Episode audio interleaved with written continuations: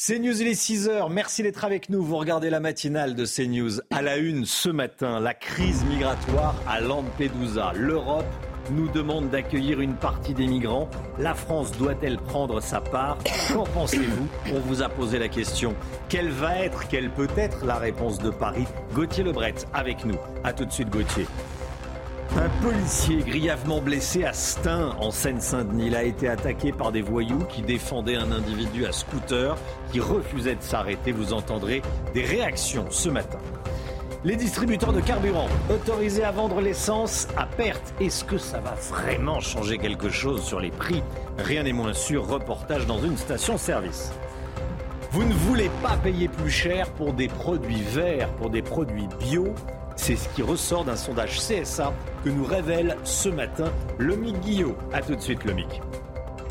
Et puis ce phénomène météo très rare en France, vous en parliez à l'instant, Alexandra Blanc. Une tornade a balayé une partie de la Mayenne. Comment se forme une tornade? Vous allez répondre à cette question, Alexandra. A tout de suite. Est-ce que la France doit accueillir les migrants de Lampedusa? C'est en tout cas l'appel lancé par la présidente de la Commission européenne, Ursula von der Leyen, à tous les pays européens. la ministre des Affaires étrangères, Catherine Colonna, assure que la France va prendre sa part, Chana. Mais pour l'heure, aucun chiffre n'a été donné euh, concernant le nombre exact de migrants accueillis sur notre territoire. Alors la France doit-elle prendre sa part? Qu'en pensez-vous? On voit ça avec Dunia Tengour. Face à l'arrivée de milliers de migrants sur l'île de Lampedusa, l'Union européenne appelle à la solidarité de chacun des États membres pour accueillir un accueil qui suscite interrogations et divisions au sein de la population française. Je suis pas pour. Il y a déjà plein de tentes dans les rues. On n'arrive déjà pas à solutionner ce problème. Comment voulez-vous qu'on en solutionne avec des milliers comme ça? Pense qu'il n'y a pas de raison que ce soit que les Italiens qui supportent le poids euh, économique et social. Logement, emploi ou encore insertion sociale. Au-delà de la capacité d'accueil, de nombreuses voix s'interrogent sur les conditions de vie proposées aux migrants sur le long terme. Les études qui ont été faites montrent que trois ans après, seuls 33% des migrants euh, en situation irrégulière ont pu trouver un, emploi dans le secteur formel. Donc ça veut dire aussi qu'on propose à des migrants de venir sans pouvoir véritablement bien les loger et sans surtout pouvoir bien les insérer. Si la France assure vouloir prendre sa part, pour l'heure, aucun chiffre n'a été donné sur le nombre de migrants à accueillir.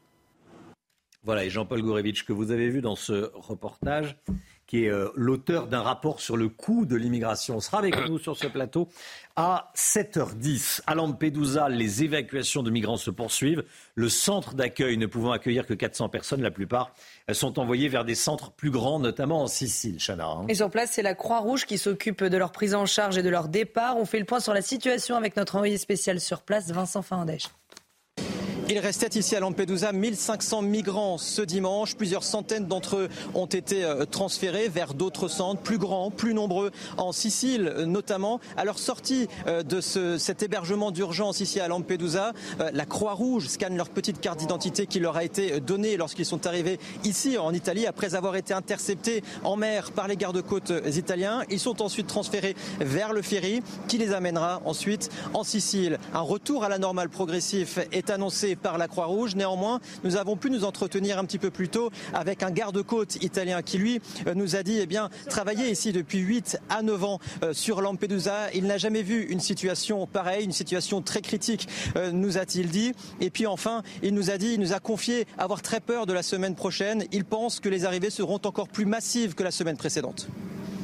Gérald Darmanin sera donc l'invité de la grande interview à 8h10 dans la matinale avec Sonia Mabrouk sur CNews et Europe 1. La France va-t-elle accueillir de nouveaux migrants? La France va-t-elle accueillir les migrants de Lampedusa?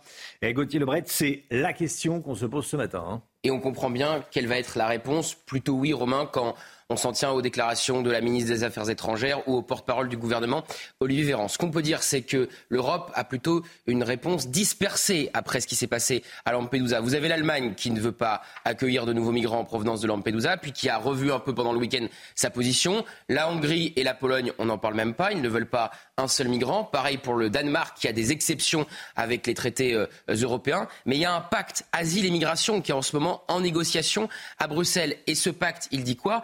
Si un pays européen refuse de prendre sa part, comme dit Catherine Colonna, la ministre des Affaires étrangères, et d'accueillir des migrants, eh bien ce pays euh, devra Le moins qu'on puisse dire, c'est que Gérald Darmanin, juste après son interview avec Sonia Mabrouk, va sauter dans un avion direction l'Italie pour rencontrer euh, son homologue. Et le moins qu'on puisse dire, c'est que le ton a changé avec l'Italie. Je vous rappelle l'Ocean Viking il y a un an où euh, Gérald Darmanin avait été très sévère avec Giorgia Meloni. Cet été encore, il avait déclenché une crise diplomatique avec l'Italie en disant que Giorgia Meloni était incapable de mettre un terme à l'immigration. Il avait peut-être pas totalement euh, tort, mais le moins qu'on puisse dire, c'est que le ton a donc changé avec l'Italie. Certains de ces migrants ont vocation à rester dans l'Union européenne. Phrase ce week-end d'Olivier Véran.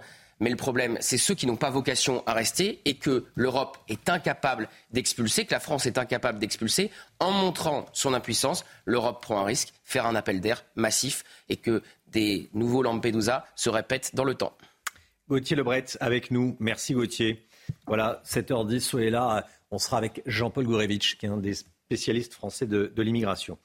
L'essence vendue à perte, c'est une nouvelle mesure annoncée hier par Elisabeth Borne pour euh, faire baisser le prix des carburants. Cette décision exceptionnelle va être euh, autorisée aux distributeurs pendant euh, quelques mois. C'est-à-dire que les distributeurs vont avoir le droit de vendre à perte pendant quelques mois l'essence. Mais concrètement, quel impact cela aura sur le portefeuille des Français? Vous allez voir que les automobilistes sont sceptiques. Reportage de Corentin Brio, Sacha Robin et Laura Lestrade.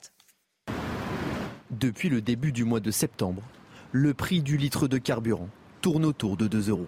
Pourtant, l'annonce d'une possible prochaine vente à perte, c'est-à-dire revendre un produit au-dessous de son prix d'achat effectif, ne convainc pas forcément les consommateurs. Une bonne initiative, mais pendant combien de temps Et est-ce qu'il n'y a pas d'autres euh, alternatives à trouver plutôt que vendre à perte pour une entreprise où on cherche à faire du profit euh? Non, ça fait bricolage.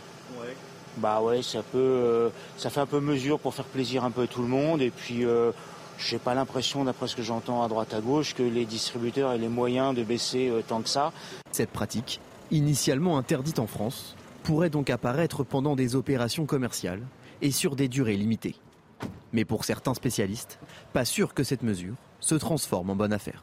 Certains supermarchés, certaines grandes surfaces pourront peut-être baisser un peu le prix, donc vendre moins cher, mais euh, ça ne va pas jouer beaucoup. Et de toute façon, cette euh, diminution des recettes sur les carburants va se, devra être compensée en quelque sorte par, une, par des prix sur d'autres produits. Les négociations commerciales entre producteurs et distributeurs devraient avoir lieu début octobre. Le projet de loi sera ensuite présenté devant le Parlement. Un nouveau refus d'obtempérer qui dégénère. Ça s'est passé samedi soir à Stein, en Seine-Saint-Denis. Des policiers ont pris en chasse un deux roues après donc un, refus d'obtempérer. Et pendant la course-poursuite, un véhicule s'est interposé pour venir en aide aux fuyards et un des agents a été violemment pris pour cible. Marine Sabourin. 19h30 samedi, Quentin Deroux refuse de s'arrêter pour un contrôle de police. La patrouille entame une course-poursuite pour rattraper l'individu lorsqu'un autre véhicule s'interpose, stoppant net l'action des policiers. À pied, les fonctionnaires tentent alors de poursuivre le premier homme, mais se font prendre à partie. L'un d'eux est frappé à plusieurs reprises au visage. Mon collègue, il est extrêmement choqué. Euh, aujourd'hui, euh, euh, c'est un collègue qui a quand même de l'expérience. C'est quelqu'un qui, aujourd'hui, a été quand même victime d'une agression qui est extrêmement violente. L'un des policiers tire en l'air cinq fois pour disperser les individus. Cinq hommes sont alors interpellés. Tous sont connus des services de police. C'est des jeunes individus, c'est euh, des, individus qu'on connaît très bien et euh, ça fait partie, euh, ça fait partie, j'ai envie de dire, de la délinquance habituelle que l'on a en Seine-Saint-Denis notamment et dans le reste de la région parisienne, des, jeunes gens qui, qui, font pas grand-chose de leur journée malheureusement et qui, dès qu'ils peuvent, essaient de se soustraire à l'autorité de la police. Le policier blessé a une fracture au nez et à la main droite, ainsi que de multiples contusions au corps. Voilà, vous avez entendu ce policier, hein, les auteurs. Euh, la délinquance habituelle, euh, a dit ce, policier. Je pense qu'on On a euh, compris de qui il s'agissait. Stanislas Guérini l'avait annoncé dans la matinale de CNews. Le gouvernement prévoit de faire évoluer la législation pour permettre un dépôt de plainte des employeurs pour le compte des agents publics agressés. Cette mesure est prévue dans un plan de protection des, fonctionnaires. C'est tout nouveau, Chana. Hein. Oui, dans le Parisien de ce matin, Stanislas Guérini annonce que cette mesure devrait être intégrée à la prochaine réforme de la fonction publique afin, je cite, de permettre donc le dépôt de plainte de l'employeur pour le compte de l'agent. Allez, le sport tout de suite.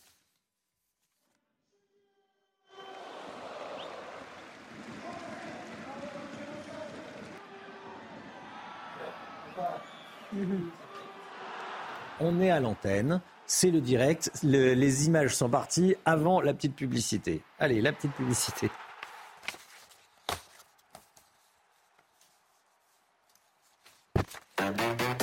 Retrouvez votre programme de choix avec Autosphère, premier distributeur automobile en France. Saïd Labidi avec nous, ça va Saïd? Très bien et vous? Bon, très bien. La cinquième journée de Ligue 1 s'est disputée ce week-end. Et le gros événement s'est déroulé ce dimanche du côté de Lorient avec la première de Benjamin Mendy. Ah oui, il n'avait plus joué depuis le 15 août 2021. C'était avec Manchester City. Manchester City, pardon. Benjamin Mendy a refoulé la pelouse. C'était hier lors de Lorient-Monaco. Il est entré à la 70e minute de jeu, visé par plusieurs plaintes pour viol, tentative de viol et agression sexuelle en Angleterre. Finalement acquitté à l'issue de deux procès, le champion du monde 2018 avec les Bleus est entré sous les acclamations. C'est d'ailleurs lui qui est aussi à l'origine de l'égalisation de Lorient dans le temps additionnel. Et Saïd Christophe Galtier, l'ancien entraîneur euh, du Paris Saint-Germain, s'est exprimé, lui, pour la première fois sur les accusations de racisme. C'est faux, c'est archi faux. Ce qu'a martelé euh, Christophe Galtier hier lors euh, d'une interview accordée à Canal+, accusé de déclarations racistes, à caractère raciste et, islamophobe. Lors de son passage à Nice en 2021, l'ex-entraîneur du PSG s'est défendu. On l'écoute. Les joueurs, ils ont géré le ramadan comme ils l'ont souhaité. Et ils ont tous joué. Autant on peut analyser, juger, critiquer la manière dont je fais jouer l'équipe, autant on peut dire euh, tiens Galtier est un entraîneur défensif, autant je n'accepte pas qu'on puisse dire que Christophe Galtier est un raciste. Je ne peux pas l'accepter. Parce que je suis l'opposé de ça. Actuellement sans poste, Christophe Galtier sera jugé le 15 décembre prochain pour harcèlement moral et propos discriminatoires. Et puis un tir canon de Cristiano Ronaldo. Hein. en effet, ça s'est passé en Arabie Saoudite depuis qu'il joue là-bas depuis le mois de janvier dernier dans le club d'Al Nassr. Vous allez le voir sur ce coup franc. Il a, il a frappé assez fort et le caméraman juste derrière, boum, en pleine tête. Et oh, ça fait ça fait super mal. En effet, on n'aimerait pas être à la place. Finalement, euh, le, comment dire, le, métier de caméraman, c'est pas un métier facile. Regardez ça. Aïe aïe aïe, oui. On va pas être à sa place. Pour rappel, la Saudi Pro League est à suivre sur les antennes de Canal+. Vous avez profité de votre programme de choix avec Autosphère, premier distributeur automobile en France. C'est News, il est 6h13. Merci d'être avec nous. L'équipe est là. Chanel Housteau, Gauthier Lebret, Alexandra Blanc, Saïd Labidi, Lomique Guillot. On va parler dans un instant du plan de l'Europe pour venir en aide à l'Italie après les arrivées massives de migrants sur l'île de, de Lampedusa. Que propose l'Europe? On verra également ce qu'est exactement Frontex et comment ça évolue. Est-ce que Frontex sert à quelque chose ou pas? On en parle dans un instant. À tout de suite. C'est News, il est 6h15. Bienvenue à tous. Le point info, tout d'abord, avant de parler euh, de la crise migratoire qui touche euh, l'Europe. Le point info, Chanel Housteau. À Lampedusa, les évacuations de migrants se poursuivent. Le centre d'accueil ne pouvant accueillir que 400 personnes, la plupart sont envoyés vers des centres plus grands, notamment en Sicile. Ce week-end, Ursula von der Leyen a appelé à la solidarité européenne pour accueillir ces migrants en Europe. Je rappelle que la semaine dernière, 8500 migrants sont arrivés illégalement sur l'île italienne. Un nouveau refus d'obtempérer qui dégénère. Ça s'est passé samedi soir à Stein, en Seine-Saint-Denis. Des policiers ont pris en chasse un deux roues après un refus d'obtempérer. Pendant la course-poursuite, un véhicule s'est interposé pour venir en aide aux fuyards. Un des agents a violemment, violemment été pris à partie. Il s'est retrouvé encerclé par une vingtaine d'individus qui l'ont roué de coups. Cinq personnes ont été interpellées. Et puis Gabriel Attal convoque un audit contre le harcèlement scolaire aujourd'hui et réunit l'ensemble des recteurs. Cette décision fait suite à la mort de Nicolas, un lycéen de 15 ans qui s'est suicidé il y a quelques jours avant le drame. Un courrier a été envoyé par le rectorat de Versailles à la mère de l'adolescent après qu'elle ait signalé le harcèlement subi par son fils. Et dans cette lettre, il est demandé à la mère de famille, je cite, d'adopter une attitude constructive et respectueuse. La présidente de la Commission européenne, Ursula von der Leyen, s'est rendue ce week-end avec Giorgia Meloni sur l'île de Lampedusa et pour aider Rome, elle a dit qu'elle voulait renforcer l'assistance de Frontex. Alors c'est l'occasion pour nous de revenir sur cette agence européenne Frontex dont la principale mission est de sécuriser ou tenter de sécuriser les frontières de l'Europe. Viviane Hervier. Dès la mise en place de l'espace Schengen à partir de 1995 et la libre circulation à l'intérieur de cet espace, l'Union européenne est confrontée à la nécessité de renforcer la surveillance et la protection de ses frontières extérieures, d'où la création en 2004 de Frontex, contraction de frontières extérieures. L'agence, dont le siège est à Varsovie, était destinée à coordonner les activités, notamment de douane, avec les États non membres. Mais en 2015, l'arrivée de plus d'un million de migrants par la Grèce et l'Italie met en évidence l'insuffisance du système. L'Union européenne décide donc de renforcer ses moyens en créant un corps européen de garde-frontières et de garde-côtes. Entre 1200 et 1500 agents permanents peuvent ainsi venir appuyer les personnels de l'État membre qui en a besoin. D'ici 2027, Frontex devrait être doté d'un corps permanent de 10 000 agents. Quant au budget de Frontex, il est lui aussi en constante augmentation. De 143 millions d'euros en 2015, il devrait atteindre 845 millions d'euros cette année. Au total, sur la période 2021-2027, ce sont 6,4 milliards d'euros qui doivent être dédiés à Frontex, ce qui en fait l'agence opérationnelle la mieux dotée de l'Union européenne. Voilà, Frontex qui protège, ou qui est censé protéger les frontières de l'Union européenne. Je voulais qu'on revienne à présent sur euh, la tornade qui a frappé la Mayenne hier. Mini tornade, c'était euh, vers 18h, près d'Ernée en Mayenne. C'est impressionnant. On a l'impression d'être aux, États-Unis. Vous savez, sur les, plaines américaines, il y, a des chasseurs de, tornades qui viennent photographier et filmer euh, ce qui se passe. Alexandra Blanc, on a besoin de comprendre, on a besoin de votre expertise. Comment ça se forme une telle tornade? Alors, comment se forme une tornade? Eh bien, tout d'abord, il faut ce qu'on appelle un cumulonimbus. Le cumulonimbus, c'est le nuage d'orage, le nuage que vous avez lorsqu'il y a des orages. Vous savez, ces gros, gros euh, nuages qui, généralement, ressemblent un petit peu à des champignons. Ce nuage d'orage, il est généralement euh, chargé d'air froid en altitude. C'est-à-dire qu'au niveau du cumulonimbus que vous voyez sur l'image en haut, on a un air euh, très froid. En bas, au sol, on a un air beaucoup plus chaud et l'air froid est généralement beaucoup plus lourd que l'air chaud, donc il descend et l'air chaud a tendance à remonter. C'est ce qu'on appelle le, cisaillement euh, des vents, avec des vents ascendants, des vents euh, descendants. C'est d'ailleurs pourquoi euh, les avions évitent toujours évidemment les orages, puisqu'on a des vents un petit peu partout qui montent, qui descendent, qui montent, qui descendent au niveau du cumulonimbus, entre le cumulonimbus et le sol. Eh bien, un tuba va se former entre les deux puisque les vents vont s'enrouler euh, petit à petit puisqu'on a beaucoup d'instabilité avec cet air chaud et cet air froid et donc le tuba se forme. Et c'est seulement si et seulement si le tuba touche le sol qu'on parle de tornade. C'est-à-dire que si le, tuba reste en altitude, eh bien on ne parle pas de tornade. Là, le tuba euh, touche le sol et donc, conséquence, tornade impressionnante. Il faut savoir qu'on en a quand même une cinquantaine par an, mais c'est vrai que les images restent impressionnantes puisqu'on a rarement l'habitude de la voir d'aussi près. Avec le portable aujourd'hui, on filme un peu plus près, donc ça rend euh, de belles images quand même. Merci beaucoup, Alexandra Blanc.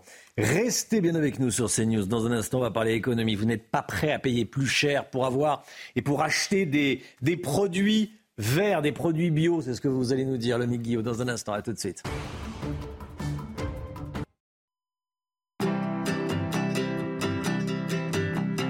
Votre programme avec Clésia, assureur d'intérêt général. L'écho avec vous, le Guillaume. Les consommateurs français ne sont pas prêts à payer plus cher pour des produits plus responsables, plus verts, moins néfastes pour l'environnement. C'est ce qui ressort d'une étude CSA que vous nous révélez ce matin dans la matinale. Hein. Exactement, Romain. C'est une étude CSA commandée par la banque en ligne Onet, qui est spécialiste du crédit à la consommation et qui dévoile dans ce, baromètre, parmi les principaux euh, enseignements, eh bien que près de la moitié des Français se montrent réticents à l'idée de payer plus cher pour un produit plus durable. 46% exactement refusent ainsi de débourser plus simplement pour préserver la planète. Il n'y a qu'auprès des plus jeunes consommateurs que l'on trouve un peu plus de personnes susceptibles d'accepter de payer plus cher pour un produit plus vert, plus durable, plus responsable. Et pourtant, pourtant, c'est le paradoxe. Les Français déclarent aussi en grande majorité qu'ils ont bien conscience que leur consommation peut avoir un impact négatif sur l'environnement. Alors cette étude porte aussi sur l'économie circulaire et là encore les résultats sont étonnants. Oui en effet l'économie circulaire vous savez c'est ce principe hein, de, revendre, de recycler plutôt que de fabriquer et d'acheter euh, toujours neuf. Eh bien pour les Français l'économie circulaire n'est pas du tout vue comme une manière de lutter contre le réchauffement ou le dérèglement euh, climatique mais simplement comme un outil de gestion du budget, comme un moyen d'obtenir plus de pouvoir d'achat. En effet la première motivation pour revendre ou acheter des vêtements sur euh, Vinted par exemple ou encore des objets sur le Bon Coin ou sur sur une autre plateforme participative, eh bien ce n'est pas de gaspiller, ou de redonner une seconde vie à ces objets, mais c'est bel et bien de faire des économies, de mmh. gagner de l'argent et de gagner du pouvoir d'achat. Selon ce sondage, 61% des Français voient avant tout l'économie circulaire comme une solution pour mieux gérer leur budget et plus de 90%, à 9 Français sur 10, estiment que c'est avant tout une manière de payer moins cher un produit. Et quels types de produits sont concernés? Alors là, en très grande majorité, ce sont les vêtements hein, que les Français euh, achètent et revendent euh, sur ces plateformes de seconde main. 65% des Français qui ont eu recours à cette fameuse économie circulaire ont acheté des vêtements et 57% eux ont acheté ou vendu des produits culturels ou de loisirs, des livres, des films, des disques, des jeux, les deux se cumulant pour partie. C'était votre programme avec Lesia, assureur d'intérêt général. Voilà, acheter euh, plus vert, ça revient souvent plus cher. Tiens, Chana, vous achetez euh, des produits bio ou pas vous, vous renoncez à cause du bah, prix? Quand c'est pas trop cher, j'essaye au maximum. Mais oui, parfois le prix, euh, c'est difficile de suivre. Gauthier, vous étiez, vous écoutiez le mic comme ça. Qu'est-ce que ça vous inspire? C'est pas ma priorité euh, bio, mais après pourquoi pas? Oui, pourquoi pas. Mais je n'y vais pas spécialement pour acheter bio. On pense au portefeuille avant euh, de penser à la planète. Bah oui, oui. Allez, la météo tout de suite avec Alexandra Blanc. C'est l'heure de vous plonger dans la météo avec Mondial Piscine.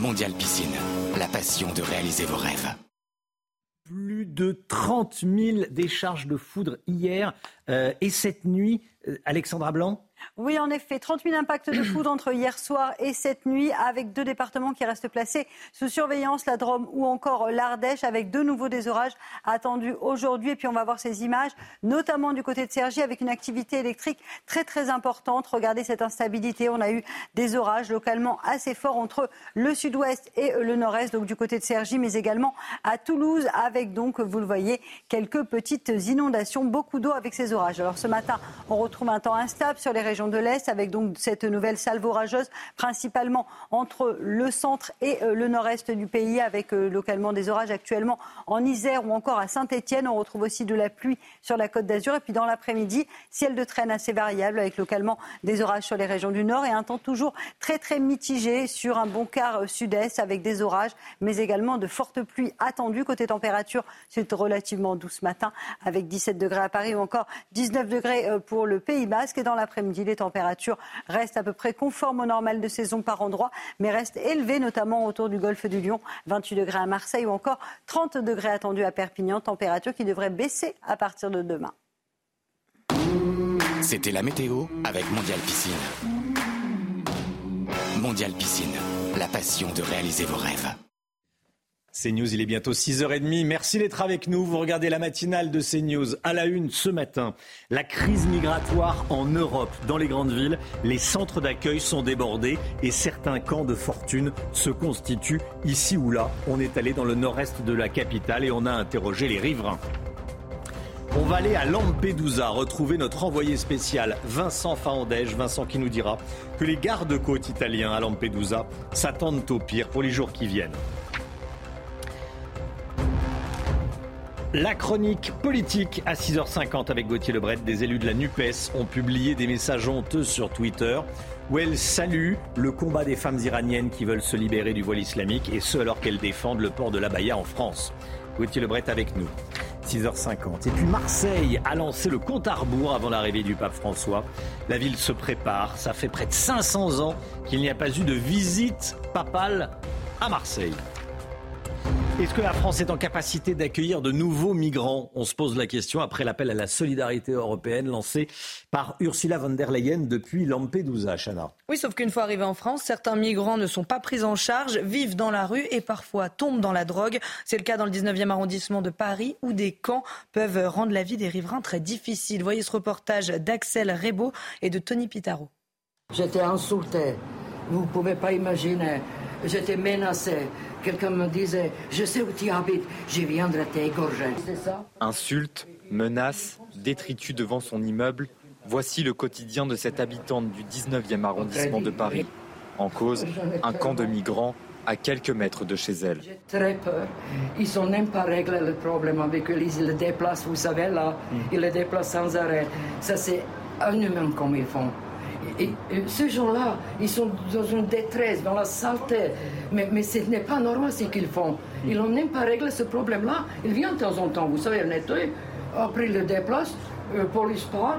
Dix minutes après, ils sont là. Une situation qui ne s'améliore pas et qui enlève tout espoir à cette habitante. On ne croit plus ni en nos élus, ni en nos politiciens. On n'a plus de confiance. Moi, j'en ai plus. Et ça va être pire en pire. Ce riverain qui réside dans le quartier depuis deux ans, demande plus de moyens pour accueillir ces migrants. Je trouve ça bien en soi d'accueillir des gens qui sont dans des situations difficiles. Après, il faudrait qu'il y ait peut-être un peu plus d'infrastructures. Parce que là, ils sont lâchés là-dedans. Je pense qu'ils arrivent, ils sont bien, ils tombent dans la drogue, ils n'en sortent plus. Un problème qui persiste malgré les nombreuses tentatives de démantèlement. À Lampedusa, les évacuations de migrants se poursuivent. Le centre d'accueil à Lampedusa, hein, sur l'île de Lampedusa, ne pouvant accueillir que 400 personnes, la plupart des migrants sont envoyés vers des centres plus grands, notamment en, Sicile. Sur place, les gardes-côtes s'inquiètent pour la semaine à venir, Chana. Hein. Oui, puisque les conditions euh, climatiques plus favorables pourraient favoriser euh, d'autres arrivées. Je rappelle que la semaine dernière, ce sont 8500 migrants qui sont arrivés illégalement euh, sur l'île italienne. Reportage sur place de Vincent Fandège et Charles Baget avec le récit de Corentin Brio. Alignés et patients, ces hommes et ces femmes attendent que la Croix-Rouge scanne leur carte d'identité, attribuée à leur arrivée sur l'île. Ils sont cette fois-ci sur le point de la quitter pour être conduits en Sicile. La nouvelle étape d'un itinéraire éprouvant. Nous sommes traumatisés. Donc avec le temps, la patience, l'esprit va revenir. Traumatisés par quoi?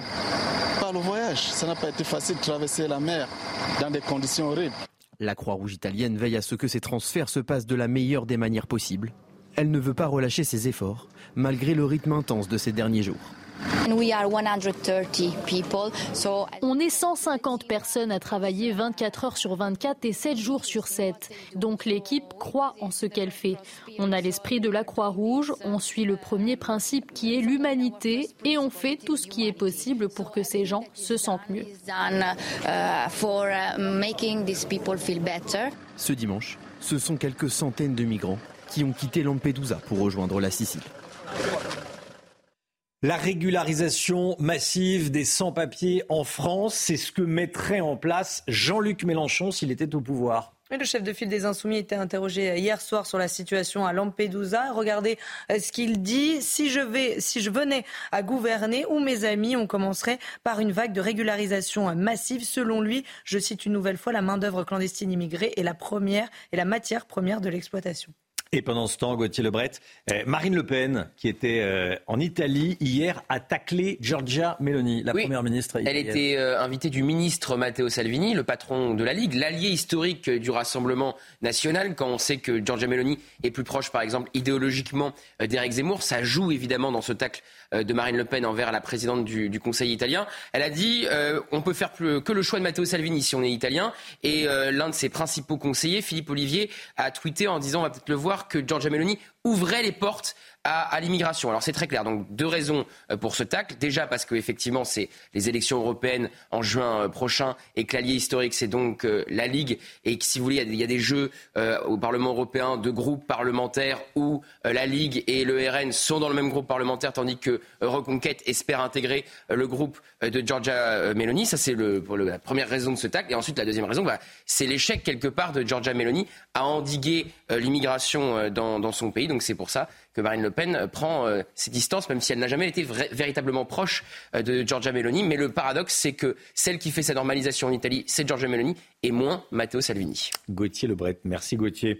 Soyez là à 8h10. La grande interview euh, sur CNews et Europe 1. Invité de Sonia Mabrouk ce matin, Gérald Darmanin, ministre de l'Intérieur. Voilà, qui a choisi donc CNews pour prendre la parole ce matin. Il sera l'invité de Sonia à 8h10. Stanislas Guérini l'avait annoncé dans la matinale de, CNews il y a une semaine. Le gouvernement prévoit de faire évoluer la législation pour permettre et pour surtout pour mieux protéger les, fonctionnaires. On a le détail ce matin, hein, Chana. Oui, une enveloppe d'un million d'euros va notamment être débloquée. Puis il y aura un renforcement des dispositifs de sécurisation, notamment des boutons d'alerte ou encore des caméras de vidéoprotection. Le détail avec Marine Sabourin. Face au fléau des agressions d'agents publics, le gouvernement dit stop et veut protéger davantage les fonctionnaires en permettant le dépôt de plainte de l'employeur. Une décision qui fait suite aux multiples drames connus ces derniers mois. J'ai euh, eu à connaître, euh, comme ministre de la fonction publique, des drames. Euh, des fonctionnaires ont été, l'année en cours, assassinés. Donc oui, on doit mieux protéger nos fonctionnaires. D'abord, on doit mieux mesurer les incivilités, les violences parfois qui sont faites sur tel ou tel service pour pouvoir réagir. Jusque-là, l'administration ne pouvait pas porter plainte lorsqu'un usager blessait un agent sans abîmer d'équipement ou de bâti. Autre annonce, le renforcement des dispositifs de sécurisation comme le déploiement de caméras de vidéoprotection. On doit parfois pouvoir généraliser des équipements de protection voyez, on a déployé dans certains hôpitaux des boutons d'alerte, par exemple. Le gouvernement débloque donc une enveloppe d'un million d'euros pour déployer ce système de sécurité. Il est enfin prévu d'étendre cette protection fonctionnelle aux ayants droit comme le conjoint ou la famille à titre conservatoire. Un baromètre annuel pour mesurer les incivilités et les violences subies par les agents sera lancé en janvier prochain. J-5 avant l'arrivée du pape François à Marseille. Il célébrera une messe ce samedi à, au stade Vélodrome à Marseille. 300 000 personnes sont attendues au total pour, euh, pour l'événement. Hein. Alors à quelques jours de cette visite euh, historique, la ville peaufine euh, tout dans le moindre détail. Reportage de Laure Para et de Clotilde Paillet. C'est ici, sur les hauteurs de la cité phocéenne, que le pape François a choisi de se rendre pour la prière mariale. Une venue que le diocèse de Marseille prépare depuis longtemps. Préparer vraiment la basilique pour la beauté euh, de la liturgie, la beauté des moments de recueillement qui sont prévus ici. Euh, et puis euh, préparer pour que chacun se sente accueilli et soit à la place qui lui revient. En bas, les commerçants aussi attendent le pape, comme le gérant de ce magasin d'objets d'art redécoré pour l'occasion. On a fait des neuvaines qui sont bien sûr à l'effigie du pape François. Euh, et puis il y a toujours des tasses parce qu'on attend énormément de monde.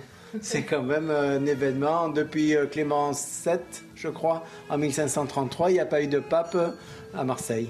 Dans cette brasserie, l'heure est aussi aux préparatifs. J'ai prévu de, commander euh, des drapeaux comme vous avez vu pour la Coupe du Monde de rugby. Eh bien, on va faire en sorte de, pouvoir célébrer la venue du pape à Marseille. C'est un événement, ça fait 490 ans qu'on n'avait pas eu un pape qui soit venu ici. Une venue qui promet d'être réjouissante. Plus de 60 000 personnes sont attendues pour la messe au Vélodrome. Traverser la Seine à la rame, c'était possible ce week-end pendant la 9e édition de Traversaine. Ah oui, en canoë, en kayak, mmh. en paddle, en pirogue ou encore en dragon boat. Ils étaient nombreux à se rassembler pour l'événement. Les curieux pouvaient profiter euh, d'un parcours découverte de 15 km contre 26 km pour les compétiteurs. C'est sympa. Hein. Mhm. Faut pas tomber dans l'eau. je, je suis pas sûr qu'elle soit encore très très propre. Je sais qu'à terme, on va vite se baigner dedans, normalement pour les JO, mais bon. Euh, oui, il faudra vite prendre une douche. Il hein. faudra vite prendre une douche en, en En tout cas, elle n'était pas froide. Au moins. En tout cas, elle n'était pas froide, effectivement. effectivement. Allez, le sport tout de suite avec Saïd El Abadi. Retrouvez votre programme de choix avec Autosphère, premier distributeur automobile en France. Première surprise à la Coupe du Monde de rugby. Saïd, elle est tombée, cette surprise avec la victoire des Fidji sur l'Australie. C'était hier. Eh oui, ils l'attendaient, ils attendaient ce succès depuis 1954. Les Fidjiens ont créé une énorme sensation en battant les Australiens 22 à 15. C'était à Saint-Etienne hier soir. Dominateurs et ceux que l'on surnomme les Flying Fidjians, excusez mon accent, ont inscrit un seul essai, mais c'est suffisant pour mettre fin à, à 18 matchs sans victoire contre les Wallabies. Et en Formule 1, c'est Ferrari qui a frappé fort en mettant fin à la série de victoires de Red Bull. Hein. Exactement. Le pilote de chez Ferrari, Carlos Sainz, a remporté dimanche le Grand Prix de Singapour, euh, mettant fin à une série de 15 victoires consécutives pour Red Bull. Et si la joie était au rendez-vous pour l'Espagnol, évidemment, c'est surtout un homme, Frédéric Vasseur, qui n'a pas caché ses émotions et ses larmes. Euh, arrivé l'an passé, le Français a connu sa toute première victoire en tant que directeur euh, d'une écurie de Formule 1. Vous allez le voir sur ses émotions, euh, sur ses images, pardon, l'émotion est très très forte. Pour rappel, la dernière fois qu'un Français était directeur de la Scuderia Ferrari, c'était Jean Todt. Il avait comme pilote Michael Schumacher. Pas rien. Pas rien. Todd et Schumacher, oui. Mais on lui souhaite le même succès à Frédéric Vasseur. Ouais, merci Saïd. Vous avez profité de votre programme de choix avec Autosphère, premier distributeur automobile en France. Les gardes-côtes italiens basés à Lampedusa sont inquiets pour les jours et euh, les semaines à venir.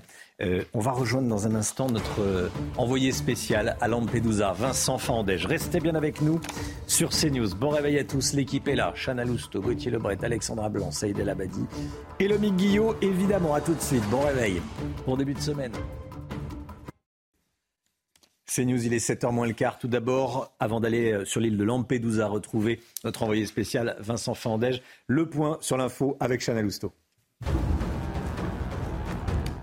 Un détenu mis en examen pour tentative de meurtre après avoir agressé un surveillant dans le centre pénitentiaire de Val-de-Reuil dans l'Eure. Le détenu de 26 ans, suivi pour radicalisation et condamné, pour viol aggravé, a appelé euh, un agent pour un problème de téléphone fixe. C'est là qu'il a tenté de l'étrangler et de lui porter euh, plusieurs coups de couteau. En septembre dernier, il avait déjà écopé de 18 mois de prison ferme pour des violences contre des surveillants dans un établissement pénitentiaire du Nord. Des images impressionnantes. La Mayenne a été frappée hier par une mini tornade hier soir près de la commune d'Ernée. Plusieurs bâtiments sont effondrés sans faire de victimes selon les pompiers. En revanche, une personne a été conduite à l'hôpital très choquée après l'effondrement de son garage sur son véhicule. Et puis, J-5 avant l'arrivée du pape François à Marseille. Un dispositif exceptionnel sera mis en place avec 5000 policiers et gendarmes et 1000 agents de sécurité privés déployés. Tous les sites visités par le pape seront déminés, chaque personne contrôlée et aucun survol ne sera autorisé tout au long du week-end. Au total, 300 000 personnes sont attendues pour l'événement. Et sachez que la Bonne Mère sera également fermée au public toute la semaine. Allez, direction Lampedusa, où 8500 migrants sont arrivés illégalement la semaine dernière. Les évacuations vers la Sicile se poursuivent sur place. C'est la Croix-Rouge qui s'occupe de leur prise en charge et de leur départ. On fait le point sur la situation avec euh, notre envoyé spécial, Vincent Fandège, qui est sur place pour CNews. Oui, ce que l'on a vu euh, ce week-end ici à Lampedusa, c'est tout simplement la détresse humaine, la misère humaine de ces euh, centaines de migrants qui arrivent euh, ici à Lampedusa par jour. Quand ils mettent le pied à terre, parfois ils peinent à marcher, ils sont blessés, exténués par ce voyage en mer qui a duré parfois plusieurs jours, jusqu'à trois jours. C'est le cas, par exemple, de Omar, ce réfugié soudanais que nous avons rencontré. Il est parti de son pays en guerre il y a désormais quatre ans. Il a tenté cette traversée à cinq reprises en Libye puis en Tunisie. Pendant ce trajet, il a perdu quelques-uns de ses amis, mais le voilà enfin sur le territoire euh, européen. Il entend rejoindre ensuite la Grande-Bretagne parce qu'il parle parfaitement euh, anglais. Il veut également terminer ses études euh, de médecine. Et puis ce que l'on a constaté également, eh bien c'est la formidable solidarité de la part des autorités, des habitants et des associations sur place. Vincent Fandège, les gardes-côtes italiens s'inquiètent, nous dit Vincent, de la semaine à venir. Hein. Oui, vous savez, d'habitude, les gardes-côtes italiens n'ont pas le droit de parler à la presse. Mais celui-ci était sur son jour de repos. Il a donc décidé de se confier à nous. Cela fait 9 ans qu'il travaille ici à Lampedusa. Désormais, 90% de son travail, c'est d'aller intercepter, d'aller secourir les migrants en mer à bord de, leurs embarcations de, fortune. En 9 ans, il n'a jamais vu une telle situation aussi chaotique que celle de la semaine euh, dernière. Il nous a également confié eh bien, que les passeurs, selon lui, étaient de plus en plus organisés avec des bateaux encore plus fragiles qu'avant, tous les mêmes d'ailleurs, des bateaux qu'il n'avait jamais vus auparavant. Et puis enfin, il nous a dit que cette semaine allait selon lui être bien pire que la semaine dernière avec des arrivées de migrants encore plus massives. Voilà, et puis Ursula von der Leyen était en déplacement à Lampedusa ce week-end, aux côtés de la première ministre italienne Giorgia Meloni, la présidente de la Commission européenne, euh, qui a présenté un plan en dix points pour aider, nous dit-on, l'Italie. Euh, Vincent, des, des annonces qui n'ont pas convaincu sur place. Oui, vous savez, avant même la visite de Giorgia Meloni et de Ursula von der Leyen, eh bien, euh, les habitants n'y croyaient pas. Cela fait des années qu'ils tirent la sonnette d'alarme sur cette situation chaotique ici euh, à Lampedusa. Il fallait réagir. Quand on vous alertait, l'Italie euh, et l'Europe, nous ont-ils dit lors d'une manifestation samedi soir. Et puis, il y a eu donc cette visite des deux femmes, éclair, en deux heures. Ce plan présenté en dix points par Ursula von der Leyen, cela ne changera rien, nous ont dit les habitants de Lampedusa à la suite de, de cette visite. Preuve il y a eu cette manifestation hier soir. Certes, il y avait peu de monde, mais tout de même, la colère est toujours là. Voilà, Vincent Fandège, qui est donc notre euh, envoyé spécial sur l'île de Lampedusa. Restez bien avec nous dans un instant. Les tweets de la honte, des tweets euh, signés d'élus France Insoumise au sujet du premier anniversaire de la révolte des Iraniennes pour enlever le voile islamique. On en parle dans un instant avec nous, Gauthier Lebret. À tout de suite. La politique. Il y a un an, la jeune Massa Amini, 22 ans, était torturée et tuée par la police des mœurs iraniennes pour un voile islamique mal porté. Mathilde Panot, qui est euh, députée La France Insoumise, présidente du groupe à l'Assemblée, a décidé de lui rendre hommage sur les réseaux sociaux, un hommage Gauthier Lebret pour le moins déplacé. Vous l'avez dit Romain, mais il faut le répéter une fois. Donc il y a un an, la jeune Massa Amini, 22 ans, torturée, tuée par la police des mœurs iraniennes pour un voile jugé mal porté. Et donc Mathilde Panot, vous voyez euh, ce tweet, chef de file des députés LFI, a décidé de lui rendre hommage. Et vous allez le voir si on lit euh, correctement son tweet, attentivement, il manque des mots dans cet hommage. Il y a un an, Massa Amini était tué par la police des mœurs. Depuis le 16 septembre, le peuple iranien est engagé dans un processus révolutionnaire pour la liberté, l'égalité et les droits humains. Chaque soulèvement est porteur d'un espoir démocratique. Il est aussi un exemple pour nous. Nous avons beaucoup à apprendre du courage des Iraniennes et Iraniens qui continuent à lutter malgré la répression terrible pour la liberté. Depuis la France, nous faisons notre hymne de leur combat Femmes, vie, liberté. Pas une seule fois. Pas une seule fois le mot voile, alors qu'elle a été tuée pour un voile jugé mal porté encore moins le mot islamisme. Comment soutenir les Iraniennes sans se fâcher avec notre électorat? C'est la question que se posent les insoumis selon le philosophe Raphaël Enthoven qui a réagi à ce tweet.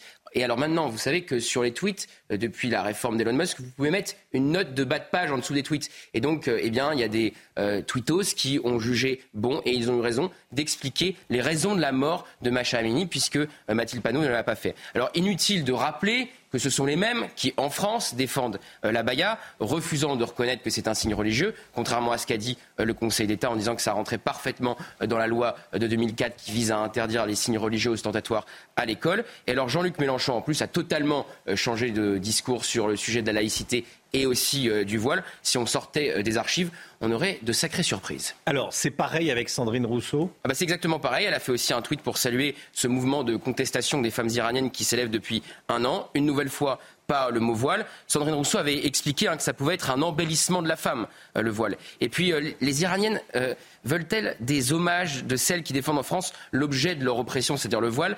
Pas sûr. En octobre 2022, place de la République, Sandrine Rousseau vient participer à une manifestation en soutien justement aux femmes iraniennes. Elle prendra la parole sous les huées. Et oui, à la fin de la pièce, Tartuffe est toujours démasqué.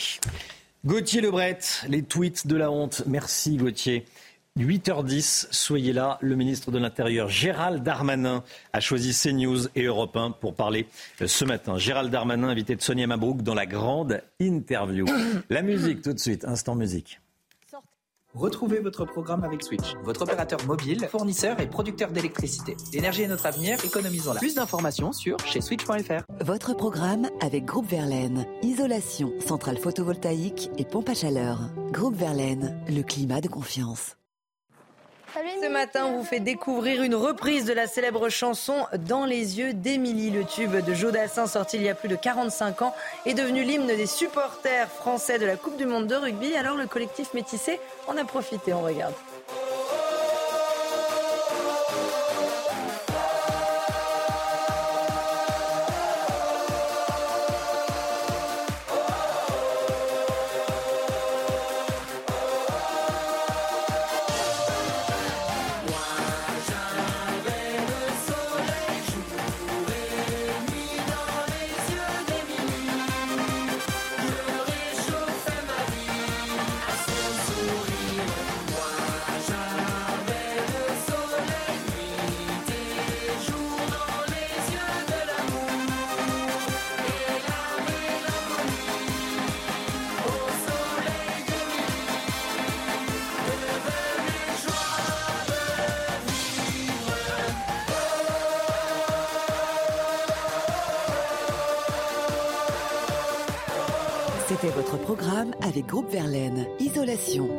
Photovoltaïque et pompe à chaleur. Groupe Verlaine, le climat de confiance. C'était votre programme avec Switch, votre opérateur mobile, fournisseur et producteur d'électricité. L'énergie est notre avenir, économisons-la. Plus d'informations sur chez switch.fr. Le temps, Alexandra Blanc. C'est l'heure de vous plonger dans la météo avec Mondial Piscine. Mondial Piscine, la passion de réaliser vos rêves. Le temps avec vous, Alexandra. Gros orage hier en fin de journée sur le Tarn-et-Garonne. Hein. Oui, beaucoup d'instabilité, un temps très instable, très variable, avec des orages localement assez forts. Regardez ces images des vents tempétueux sous ces orages, notamment euh, du côté du Tarn et Garonne, avec donc au programme de l'instabilité qui s'est poursuivie tout au long de la nuit et qui va se poursuivre également aujourd'hui. On prend à présent la direction du Gers, vous allez le voir peut-être sur la deuxième image, avec donc de la grêle hier euh, dans le Gers et donc ces vents tempétueux. Regardez cette grêle hier euh, dans le Gers en cours d'après-midi. Au programme aujourd'hui, un temps variable, un temps instable, toujours de départements placés sous surveillance, la Drôme, mais encore l'Ardèche, avec donc dès ce matin une nouvelle salve orageuse qui donne des orages localement assez forts, principalement entre le Lyonnais, l'Isère ou encore en remontant euh, vers le nord-est. On retrouve à l'arrière un ciel de traîne assez actif et puis dans l'après-midi, même type de configuration un temps très variable, très instable, notamment euh, sur l'est du pays.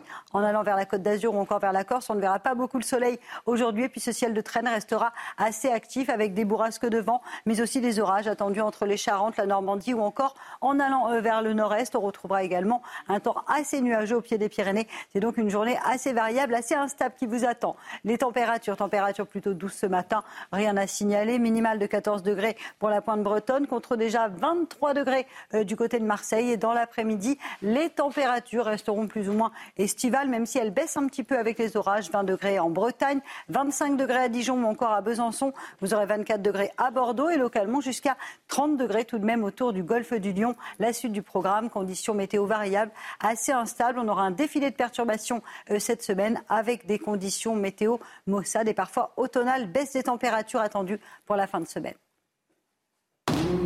C'était la météo avec Mondial Piscine. Mondial Piscine, la passion de réaliser vos rêves. CNews, il est bientôt 7h. Merci d'être avec nous. Vous regardez la matinale de CNews. À la une ce matin, la crise migratoire à Lampedusa. L'Europe nous demande d'accueillir une partie des migrants. La France doit-elle prendre sa part? On se pose la question ce matin et on va entendre vos réponses. Et puis, dans un instant, on sera avec Jean-Paul Gourevitch, essayiste et auteur d'un rapport sur le coût de l'immigration pour euh, l'association Contribuables Associés. Merci d'être avec nous. Et à tout de suite, Jean-Paul Gourevitch. Un policier grièvement blessé à Stein en Seine-Saint-Denis a été attaqué par des voyous qui défendaient un individu à scooter qui refusait de s'arrêter. Vous entendrez des réactions ce matin. Et puis les distributeurs de carburant autorisés à vendre de l'essence à perte. Est-ce que ça va vraiment changer quelque chose sur les prix? Pierre Chasseret sera avec nous avant 7h30. Est-ce que la France doit accueillir les migrants de Lampedusa? C'est euh, l'appel lancé par la présidente de la Commission européenne, Ursula von der Leyen, aux pays européens. Elle leur demande d'accueillir euh, une partie des, migrants de, de, Lampedusa. La ministre française des Affaires étrangères, Catherine Colonna, assure pour sa part que la France va en accueillir certains. Alors pour l'heure, aucun chiffre n'a été donné concernant le nombre exact de migrants euh, qui pourraient être accueillis sur notre territoire. Alors la France doit-elle prendre sa part? Qu'en pensez-vous? On voit ça avec euh, Dounia Tengour. Face à l'arrivée de milliers de migrants sur l'île de Lampedusa, l'Union européenne appelle à la solidarité de chacun des États membres pour accueillir un accueil qui suscite interrogations et divisions au sein de la population française. Je suis pas pour. Il y a déjà plein de tentes dans les rues. On n'arrive déjà pas à solutionner ce problème. Comment voulez-vous qu'on en solutionne avec des milliers comme ça? Je pense qu'il n'y a pas de raison que ce soit que les Italiens qui supportent le poids euh, économique et social. Logement, emploi ou encore insertion sociale. Au-delà de la capacité d'accueil, de nombreuses voix s'interrogent sur les conditions de vie proposées aux migrants sur le long terme. Les études qui ont été faites montrent que trois ans après, seuls 33% des migrants euh, en situation irrégulière ont pu trouver un, emploi dans le secteur formel. Donc ça veut dire aussi qu'on propose à des migrants de venir sans pouvoir véritablement bien les loger et sans surtout pouvoir bien les insérer. si la France assure vouloir prendre sa part. Pour l'heure, aucun chiffre n'a été donné sur le nombre de migrants à accueillir. Alors Gérald Darmanin sera l'invité de CNews et d'Europe 1 ce matin à 8h10, interrogé par Sonia Mabrouk, juste avant qu'il ne parte en Italie. Gauthier Lebret avec nous. On attend des réponses du ministre de l'Intérieur sur la position de la France est-ce que nous allons accueillir certains des migrants de, Lampedusa? Dans quelle proportion? C'est en tout cas la, question qu'on se pose ce matin. Cette question, je vous la pose. Est-ce qu'on va en accueillir? La réponse est plutôt oui, si on comprend bien euh, la ministre des Affaires étrangères et le porte-parole du euh, gouvernement. Le moins que l'on puisse dire, c'est que l'Europe euh, est dispersée dans cette affaire. On a entendu l'appel d'Ursula von der Leyen. L'Allemagne avait dit non avant ce week-end. L'Allemagne ne voulait aucun migrant en provenance de Lampedusa. Les choses ont un peu changé ce week-end. La Hongrie et la Pologne, on n'en parle même pas. Le Danemark, c'est pareil. Ils ont des exceptions aux traités euh, européens. Mais en ce moment, à Bruxelles, on discute du pacte asile et migration. Et ce pacte est très clair. Il y a une mesure qui dit si un pays refuse de prendre sa part, comme dit Catherine Colonna, et d'accueillir euh, une proportion euh, de migrants, eh bien, il sera sanctionné financièrement. Alors, le moins qu'on puisse dire, c'est que le ton a changé entre l'Italie et la France. Juste après son interview avec Sonia Mabrouk, Gérald Darmanin va sauter dans un avion, direction Rome, pour rencontrer son homologue italien. On est très loin des tensions. Souvenez-vous, il y a un an, après euh, l'Ocean Viking. C'était la France finalement qui avait accueilli l'Ocean Viking face au refus de Giorgia Meloni. Et cet été, une crise diplomatique a éclaté entre la France et l'Italie suite aux propos de Gérald Darmanin qui avait dit que Giorgia Meloni était incapable de mettre un terme à l'immigration. Il n'avait peut-être pas totalement tort sur le fond, mais les choses ont euh, changé. Alors certains de ces migrants ont vocation à rester dans l'Union européenne. C'est Olivier Véran, porte-parole du gouvernement, qui a dit ça ce week-end. Mais le problème, c'est ceux qui n'ont pas vocation à rester et que l'Europe et la France sont incapables d'expulser.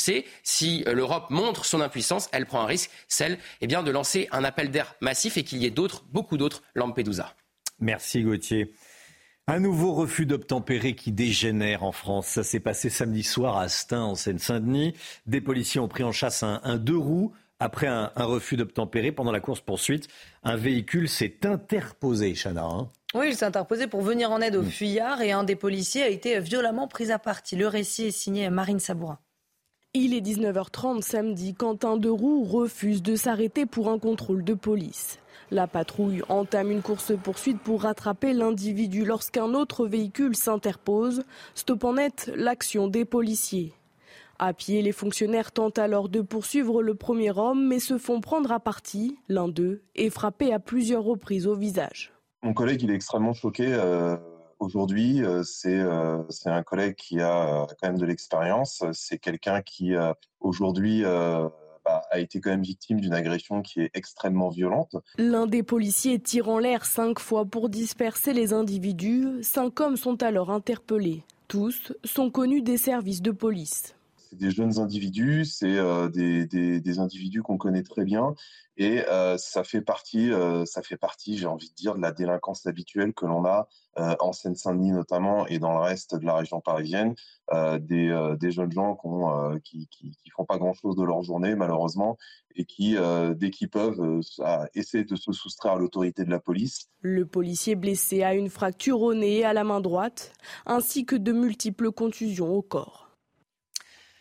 C'est News, il est 7h07, le sport. On va parler football avec le retour de Benjamin Mendy sur la pelouse. Retrouvez votre programme de choix avec Autosphère, premier distributeur automobile en France. Cinquième journée de Ligue 1, la cinquième journée de Ligue 1 qui s'est disputée ce week-end. Gros événement, ce dimanche du côté de Lorient avec la première de Benjamin Mendy. Hein. Ah oui, il n'avait plus joué depuis le 15 août 2021. C'était avec Manchester City. Benjamin Mendy a fait son entrée en jeu hier à la 70e minute de jeu lors de Lorient-Monaco, visé par plusieurs plaintes pour viol, tentative de viol et agression sexuelle en Angleterre.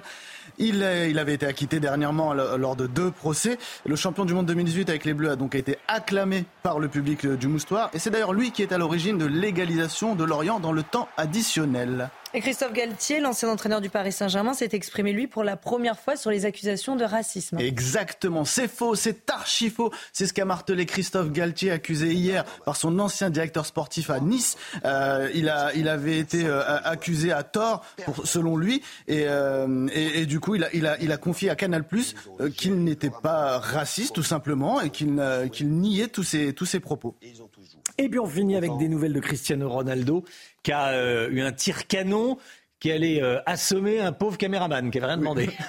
C'est exactement ça. Cristiano Ronaldo, qui joue depuis janvier dernier en Arabie Saoudite, a inscrit deux buts ce week-end, mais c'est Ah pas pour ces deux buts qu'il s'est fait remarquer. Regardez, c'est ce coup franc qui finit sur la tête du pauvre caméraman. On a mal pour lui. Ah oui, on a mal pour lui. Et c'est but dans ces cas-là ou pas euh Ah non, c'est pas but. Ça compte pas triple, rien du tout. Une chute. Vous avez profité de votre programme de choix avec Autosphère, premier distributeur automobile en France. Restez bien avec nous sur CNews. Dans un instant, nous serons avec vous, Jean-Paul Gourevitch, essayiste, auteur d'un rapport sur le coût annuel de l'immigration, spécialiste de l'immigration. On va parler des, migrants de, de Lampedusa, évidemment. À tout de suite. Bon réveil à tous. CNews, il est 7h11. Merci d'être avec nous. Et nous accueillons Jean-Paul Gourevitch. Bonjour Jean-Paul Gourevitch. Bonjour. Merci d'être euh, en direct avec nous. Merci d'être avec nous sur ce plateau. Vous êtes consultant international sur l'Afrique et les migrations. Et on va parler évidemment de ce qui se passe à, à Lampedusa. Euh, déjà, pour bien comprendre ce qui se passe, euh, ce qui est important de, de savoir, c'est que sur le premier semestre de cette année, le nombre de traversées de la, de la Méditerranée a augmenté? Alors, il a augmenté de 33% au premier semestre par rapport à l'an dernier. Et l'an dernier, c'était 64% de plus que l'année précédente. Donc, on est dans une situation d'urgence euh, qui était prévisible et qui n'a pas été anticipée. Oui. Euh, vous êtes l'auteur d'un rapport sur le coût de l'immigration. Oui. Vous l'avez chiffré à près de 54 milliards d'euros. Comment est-ce que, assez simplement, comment est-ce que vous avez travaillé? Alors, c'est, je travaille depuis 15 ans sur le chiffrage du coût de l'immigration. Euh, J'actualise chaque année ou tous les trois ou quatre ans mes chiffres, et ces chiffres sont d'un côté un peu supérieurs aux chiffres des économistes de gauche qui euh, euh, chiffrent le déficit entre 5 et 36 milliards d'euros, et euh, ils sont très inférieurs aux économistes de droite et d'extrême droite qui chiffrent le euh, déficit de l'immigration entre Mm. 70 et 298 milliards d'euros. Qu'est-ce qui coûte le plus cher? Alors, euh, il y a deux éléments qui sont importants. D'un côté, les dépenses sociales euh, sont plus importantes que les recettes euh, fiscales, sociales et territoriales. D'un autre côté, les coûts indirects, les coûts euh, sécuritaires, les coûts euh, régaliens, les coûts sociétaux sont inférieurs à ce que rapportent les euh, migrants qui augmentent le PIB de la nation. C'est pour cela que nous arrivons en définitive à un déficit. J'ajoute que dans ce déficit, on compte le surcoût de l'immigration irrégulière qui est quand même relativement important. Combien coûte un voyage de l'Afrique vers l'Europe pour un migrant? Alors, si on prend euh, l'Afrique subsaharienne francophone, par exemple, euh, il y a plusieurs coûts qui s'ajoutent et on peut dire que globalement, on se situe entre 4 000 et 7 000 euros entre le point de départ et le point d'arrivée dans l'Europe. Et le point d'arrivée dans l'Europe, c'est autour de 4 à 7 000 euros par personne. Euh, il va y avoir une explosion démographique en Afrique. Les, les spécialistes, on le sait, on voit les, les- les courbes se former. Est-ce que, comme certains politiques, vous estimez qu'on n'est qu'au début du processus? Alors, je suis un petit peu au courant des diverses projections des futurologues, mais vous Mm. savez que les futurologues se sont euh, souvent trompés. Et puis surtout, il y a des variables qu'on ne maîtrise pas. Il y a une première variable qu'on ne maîtrise pas, ce sont toutes les migrations environnementales. Quelle va être la proportion de gens qui vont quitter l'Afrique pour des raisons de climat Deuxième variable qu'on ne maîtrise pas, vous avez parlé tout à l'heure de l'explosion démographique. Vous savez qu'il y a ce qu'on appelle la transition démographique, c'est-à-dire les euh, jeunes femmes d'aujourd'hui font moins d'enfants que leur mère, qui faisaient moins d'enfants que leur grand-mère.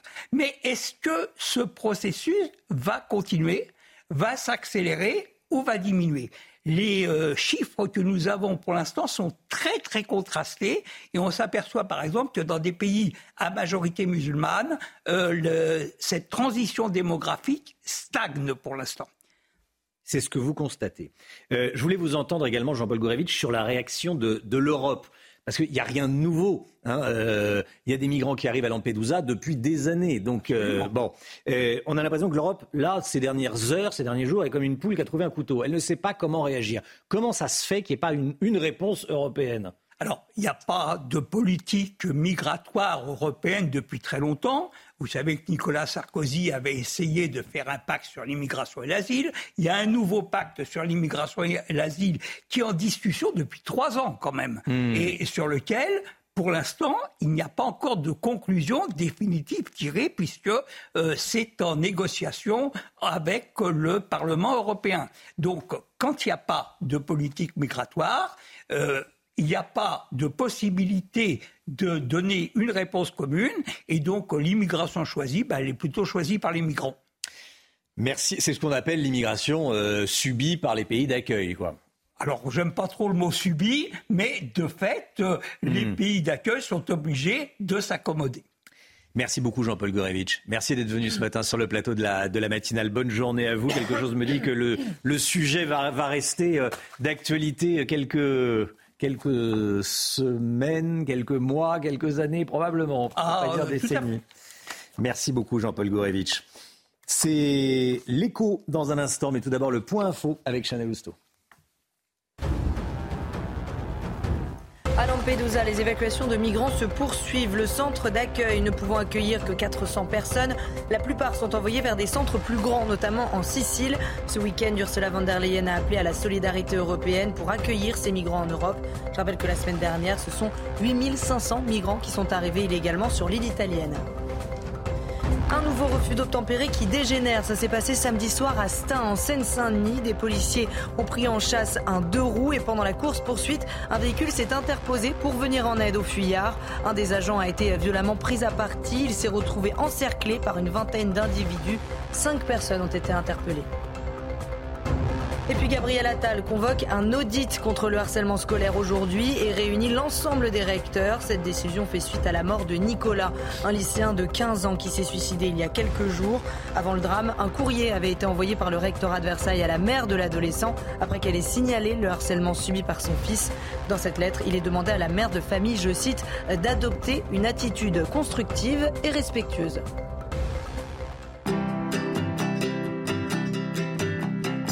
Votre programme avec Lesia, assureur d'intérêt général.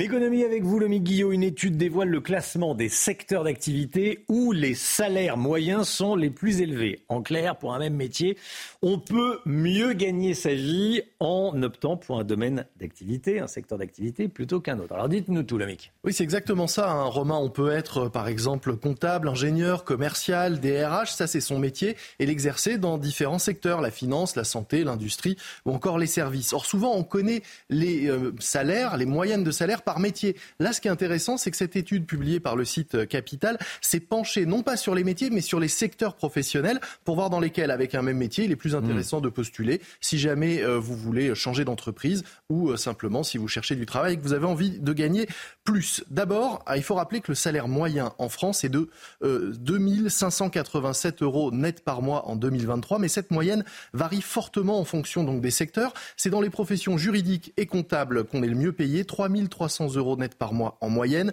Ensuite, trois secteurs euh, se suivent euh, avec des salaires plus élevés que la moyenne. L'industrie pharmaceutique, la banque et l'assurance. Dans ces trois secteurs, le salaire moyen est de 3 280 euros net par mois. Alors le net, pour être très très clair, c'est avant l'impôt sur le revenu. Hein. C'est avant l'impôt sur le revenu, avant. effectivement. Bon, ensuite, les eh autres secteurs la chimie avec une moyenne salariale de 3161 euros, les métiers de l'immobilier où on gagne en moyenne 3100 euros par mois, puis les bureaux d'études techniques juste au-dessus des 3000 euros. On passe en dessous, sous la barre, ensuite sous la barre des 3000 euros avec la métallurgie où les salariés gagnent 2778 euros net par mois et la culture et communication à un peu plus de 2600 euros. Quels sont les secteurs sous la moyenne? Oui, c'est vrai qu'il y en a forcément puisque c'est une moyenne. Le commerce notamment, 2421 euros net par 421 euros net par mois en moyenne. Et l'hôtellerie-restauration, qui est plutôt mal classée à 2119 euros. À noter euh, un dernier enseignement, le salaire moyen varie aussi énormément selon la taille de l'entreprise. Il y a une grosse disparité hein, selon euh, qu'on soit dans une entreprise de moins de 10 salariés. Là, le salaire moyen est d'un peu plus de 2400 euros net. Et pour celle de plus de 500 salariés, on dépasse largement les 3300 euros par salarié et par mois. C'était votre programme avec Clésia, assureur d'intérêt général. C'est News 7h21. Merci d'être avec nous. L'équipe est là comme tous les matins. Chana Lousteau, Gauthier Lebret, Pierre Chasseret, Lomic Guillot, Saïd El Abadi eh, pour le, sport, Alexandra Blanc pour, euh, pour la météo. Tout le monde est là. Dans un instant, on va parler, eh, vous savez, de ce qu'a annoncé la Première ministre ce week-end. La vente à perte eh, pour euh, l'essence, la vente à perte de litres d'essence ou de gasoil est désormais autorisée. Est-ce que ça va changer véritablement quelque chose pour notre porte-monnaie quand on fait le plein? On verra ça avec vous, Pierre, dans un instant. A tout de suite. Retrouvez votre programme de choix avec Autosphère, premier distributeur automobile en France. Le gouvernement va autoriser la vente à perte sur le carburant. Pierre Chasseret, bonne nouvelle pour les automobilistes? À court terme, oui, hmm. fondamentalement puisqu'on va euh, économiser un petit peu d'argent potentiellement. Après, ça, c'est l'effet à court terme. C'est-à-dire qu'on vous annonce une bonne nouvelle et qu'il va falloir la creuser un petit peu. Parce qu'en fait, qu'est-ce qui va se passer? C'est la mise à mort programmée des petites stations-service. Vous imaginez bien qu'aucune petite station-service ne va se lever le matin pour aller bosser, pour perdre de l'argent. Donc en fait, on donne la primauté à quelques enseignes qui vont pouvoir se permettre cela, pendant que la majorité des stations à côté vont mettre la clé hmm. sous la porte. Alors, ces petites stations connaissent de réelles difficultés. Est-ce que c'est s'avancer que de dire qu'elles vont disparaître pour la plupart? Ah non, c'est pas s'avancer, c'est pire que ça. En ce moment, Romain, à l'heure où on se parle, on a une station-service qui est en train de fermer tous les 3 à 4 jours. On a, sur l'évolution du nombre de stations-service en France, on avait 40 000 stations-service en France dans les années 80. On est passé à 11 000 stations-service aujourd'hui. Le maillage territorial est en train de de péricliter. Donc on se retrouve avec un chiffre qui est à un tiers des stations-service qui vont disparaître en 2035. Quand on voit ces chiffres, eh on peut se dire que fatalement, l'accélérateur de la vente à perte va nous conduire à perdre les petites stations-service qui font le maillage de notre territoire. L'État ne semble pas décider à baisser la fiscalité. Est-ce qu'on peut tout de même, à travers cette mesure de, vente à perte, avoir un effet direct sur les prix des carburants? Alors effet direct, oui, on va avoir un effet direct puisque les grandes enseignes vont pouvoir se permettre potentiellement de faire des opérations. Mais à qui profitent ces opérations? Vous allez avoir peut-être une petite cinquantaine de centimes de moins sur un litre. C'est énorme. Mais pas tous les jours. Il est bien évident que les enseignes vont faire ça sur des opérations commerciales, peut-être le week-end, certains week-ends. Au final, qu'est-ce qu'on va créer? Eh bien, on va créer une aide au petit rouleur, celui qui n'a pas besoin de faire le plein trop souvent. Parce que les autres qui roulent vraiment, ne vont pas attendre le week-end pour pouvoir faire le plein. Il faudra y aller tout de suite. Donc c'est une mesure pour les petits rouleurs, c'est une mesure pour les urbains qui prennent très peu leur voiture. Bref, c'est une mesure qui ne servira à rien pour venir aider celui qui a besoin de sa voiture au quotidien. Je rappelle et je passe le bonjour à toutes les mamans et papas de famille qui vont emmener ce matin leurs enfants à l'école et qui vont faire payer le plein et qui vont payer très cher, trop cher, un carburant très taxé, trop taxé. Vous avez profité de votre programme de choix avec Autosphère, premier distributeur automobile en France. C'est News, il est 7h27. Le temps, Alexandra Blanc. C'est l'heure de vous plonger dans la météo avec Mondial Piscine. Mondial Piscine, la passion de réaliser vos rêves. Le temps avec vous, Alexandra. Euh, la météo avec une tornade hier en, Mayenne. On va regarder des images impressionnantes. Hein. Oui, regardez cette tornade. On a l'impression d'être aux États-Unis. Oui, on a, hein on a presque l'impression d'être aux États-Unis en effet. pourtant, non. Nous sommes en Mayenne, 17h38 hier, et donc formation de cette tornade avec donc des vents également assez violents avec cette tornade. Et conséquences, nous avons eu plusieurs hangars fortement dégradés. Et bien sûr, ces conditions météo qui ne se sont pas améliorées puisque petit à petit, ces orages sont remontés en direction des régions du Nord. Attention, ce matin, on a une nouvelle salve orageuse avec deux départements placés sous surveillance. Il s'agit de la Drôme, mais également de l'Ardèche, où l'on attend des orages tout au long de cette journée euh, de lundi, avec en prime de fortes pluies. Donc de la pluie, des orages, principalement ce matin entre l'Ardèche et le nord-est du pays, temps très instable sur le Lyonnais ou encore du côté de Saint-Étienne, avec ces orages qui remontent également en direction du Jura. À l'arrière, on a ce qu'on appelle un ciel de traîne assez peu actif, avec localement une alternance de nuages, d'éclaircies et de quelques averses. Attention, retour du vent d'ouest. Et oui, le vent d'ouest qui sera bel et bien au rendez-vous près des côtes de la Manche ou encore dans le sud-ouest. Dans l'après-midi, très peu d'évolution. Toujours du mauvais temps entre la côte d'Azur, la Corse ou encore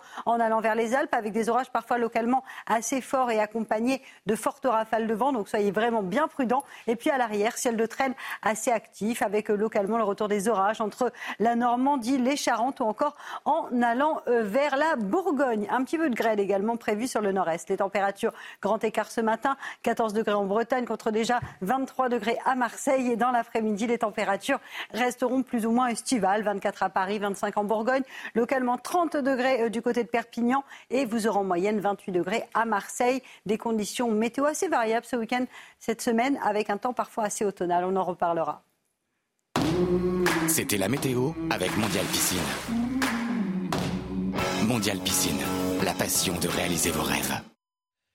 C'est News, il est bientôt 7h30. Merci d'être avec nous. L'équipe est là, l'équipe de la matinale. Chana Lousteau, Gauthier Lebret, Paul Sugy, Lomic Guillot et Saïd El Abedi pour, euh, pour le sport. À la une ce matin, la crise migratoire en Europe.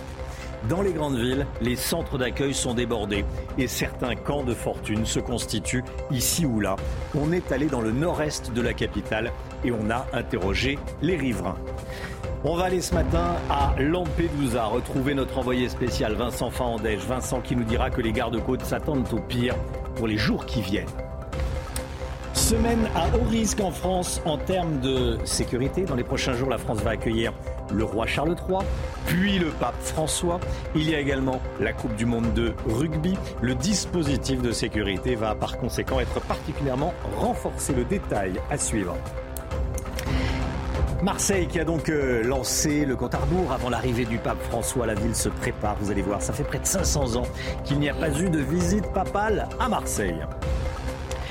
Est-ce que la France est en capacité d'accueillir de nouveaux migrants? On se pose la question après l'appel à la solidarité européenne lancé par Ursula von der Leyen depuis Lampedusa ce week-end. Sauf qu'une fois arrivés en France, certains migrants ne sont pas pris en charge, vivent dans la rue et parfois euh, tombent dans la drogue. C'est le cas dans le 19e arrondissement de Paris où des camps rendent euh, la vie très difficile aux riverains. Reportage d'Axel Rebaud et de Tony Pitaro.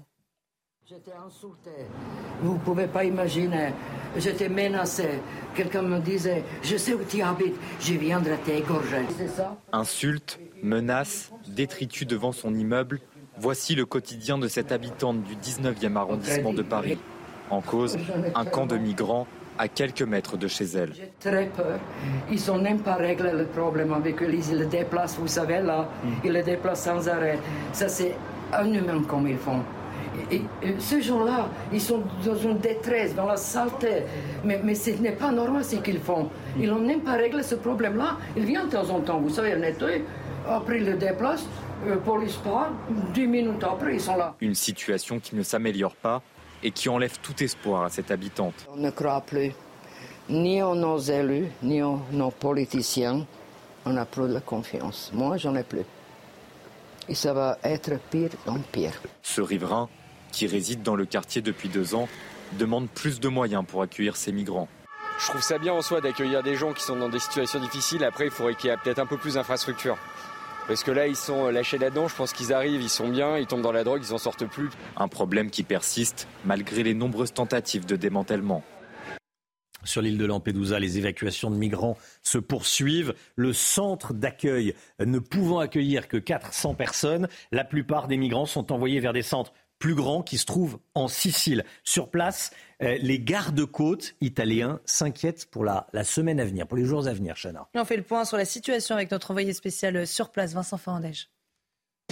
Il restait ici à Lampedusa 1500 migrants ce dimanche. Plusieurs centaines d'entre eux ont été euh, transférés vers d'autres centres plus grands, plus nombreux, en Sicile notamment. À leur sortie euh, de ce, cet hébergement d'urgence ici à Lampedusa, euh, la Croix-Rouge scanne leur petite carte d'identité qui leur a été donnée lorsqu'ils sont arrivés ici en Italie après avoir été interceptés en mer par les gardes-côtes italiens. Ils sont ensuite transférés vers le ferry qui les amènera ensuite en Sicile. Un retour à la normale progressif est annoncé par la Croix-Rouge. Néanmoins, nous avons pu nous entretenir un petit peu plus tôt avec un garde-côte italien qui, lui, euh, nous a dit eh bien, travailler ici depuis 8 à 9 ans euh, sur Lampedusa. Il n'a jamais vu une situation pareille, une situation très critique, euh, nous a-t-il dit. Et puis enfin, il nous a dit, il nous a confié avoir très peur de la semaine prochaine. Il pense que les arrivées seront encore plus massives que la semaine précédente. Vincent Fandège sur place pour CNews. Régularisation massive des migrants en France, c'est ce que souhaite mettre en place Jean-Luc Mélenchon s'il arrivait au pouvoir. C'est ce qu'il a dit hier soir, Chana. Hein. oui, exactement. Il dit, regardez, si je venais à gouverner ou mes amis, on commencerait par une vague de régularisation massive. Selon lui, la main-d'œuvre clandestine immigrée est la matière première de l'exploitation. Et pendant ce temps, Gauthier, Gauthier Lebret, Marine Le Pen, qui était en Italie hier, mm. a taclé Giorgia Meloni. Oui, elle était invitée par euh, son allié Matteo Salvini, ministre de Giorgia Meloni, mais surtout leader de la Ligue. effectivement, il y a eu plusieurs tacs du RN envers la présidente du Conseil italien. Déjà, Philippe Olivier, conseiller spécial de Marine Le Pen, qui dit que Giorgia Meloni a ouvert les portes de l'Europe à l'immigration. Vous voyez, Meloni ouvre les portes, von der Leyen les répartit sur toute l'Europe. Référence aussi, évidemment, à la visite des deux femmes hier à Lampedusa. Et donc hier, euh, Matteo Salvini a accueilli Marine Le Pen, qui sur la scène a dit, on va voir euh, son tweet, qui a ensuite euh, retranscrit ce qu'elle a dit sur la scène, eh bien que quand on est italien, on ne peut faire qu'un seul choix, Matteo Salvini, Matteo Salvini, donc au profit euh, de Giorgia Meloni. Lorsque dans un pays on a un parti comme la Lega, lorsqu'on a un dirigeant comme Matteo Salvini, on sait que c'est le bon choix et même que c'est le seul choix. Alors pourquoi ce tacle? Deux raisons. La première, les mauvais résultats en termes d'immigration de Giorgia Meloni. C'est compliqué quand on est au Rassemblement national, eh bien de soutenir Giorgia Meloni après, euh, après cet échec hein, que tout le monde peut constater. Et ensuite, c'est le jeu des alliances pour les européennes. En juin prochain, c'est donc euh, les européennes. Et le RN est historiquement allié à la Ligue et siège dans le même groupe au Parlement européen, idée, tandis que euh, Fratelli d'Italia, frère d'Italie de Giorgia Meloni, siège dans un autre groupe, les réformistes et conservateurs européens, groupe qu'espère rejoindre Éric Zemmour. C'est donc pour ces deux raisons que Marine Le Pen a fait le choix de tacler Giorgia Meloni, qui a pourtant sur la scène nationale italienne la même stratégie qu'elle, celle de la normalisation. Gauthier Lebret, merci Gauthier. Soyez là à 8h10. Gérald Darmanin, le ministre de l'Intérieur, sera l'invité de Sonia Mabrouk dans la grande interview sur CNews et Europe 1. Stanislas Guérini l'avait annoncé dans la matinale de CNews. Le gouvernement prévoit de faire évoluer la législation pour mieux protéger les fonctionnaires. Stanislas Guérini, qui est le ministre de la fonction publique. Oui, une enveloppe d'un million d'euros, des dispositifs de sécurité renforcés ou encore un dépôt de plainte facilité. Toutes ces mesures devraient être intégrées à la prochaine réforme de la fonction publique. Les explications de Marine Sabourin. Le dispositif de sécurité en France va monter en puissance tout au long de la semaine. Dès mercredi, qui marque l'arrivée du roi Charles III et de la reine Camilla pour une visite d'État de trois jours, les effectifs augmenteront pour porter à 8000 le nombre de policiers et gendarmes mobilisés sur place. Le 22 septembre marquera également l'arrivée du pape François à Marseille pour une visite de deux jours. 5000 forces de l'ordre et 1000 agents de sécurité privés seront déployés. Ils seront 10 000 jeudi, puis 12 000 vendredi et 30 000 samedi, où des manifestations contre les violences policières se dérouleront, principalement à Paris mais aussi dans d'autres villes en France. Le match entre le Paris Saint-Germain et l'Olympique de Marseille, qui aura lieu le 24 septembre, fait également craindre des possibles troubles à l'ordre public tandis que la Coupe du Monde de rugby se poursuit, un programme qui s'annonce donc intense pour les nombreux gendarmes et policiers mobilisés il faut déployer les effectifs pour surtout à aucun moment ne se trouver débordé. Imaginez l'image que ça pourrait avoir, la résonance que ça pourrait avoir au niveau planétaire. Ça n'est pas possible. Le maintien de cette très haute vigilance sécuritaire intervient à un moment où le niveau de menace terroriste reste encore très élevé dans l'ensemble du pays. Voilà, on vous parlait du plan pour mieux protéger les fonctionnaires. Et là, vous avez vu un reportage euh, tout aussi intéressant d'ailleurs sur la semaine à haut risque en termes de sécurité en France avec l'arrivée du pape à la fin de la semaine et du roi euh, Charles III en milieu de semaine. À propos du pape, à propos du pape. Marseille se prépare, forcément, c'est un événement, pas de pape depuis près de 500 ans à Marseille. Il euh, célébrera une messe d'ailleurs ce, samedi au stade Vélodrome, ça sera à suivre sur CNews évidemment. Mais 300 000 personnes sont attendues euh, pour l'événement. Alors à quelques jours de cette visite historique, vous vous en doutez, la ville euh, peaufine tout dans le moindre détail. Reportage de Laure Para et de Clotilde Paillet.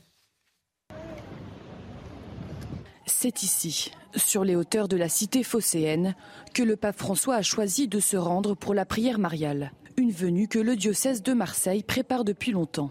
Préparer vraiment la basilique pour la beauté euh, de la liturgie, la beauté des moments de recueillement qui sont prévus ici.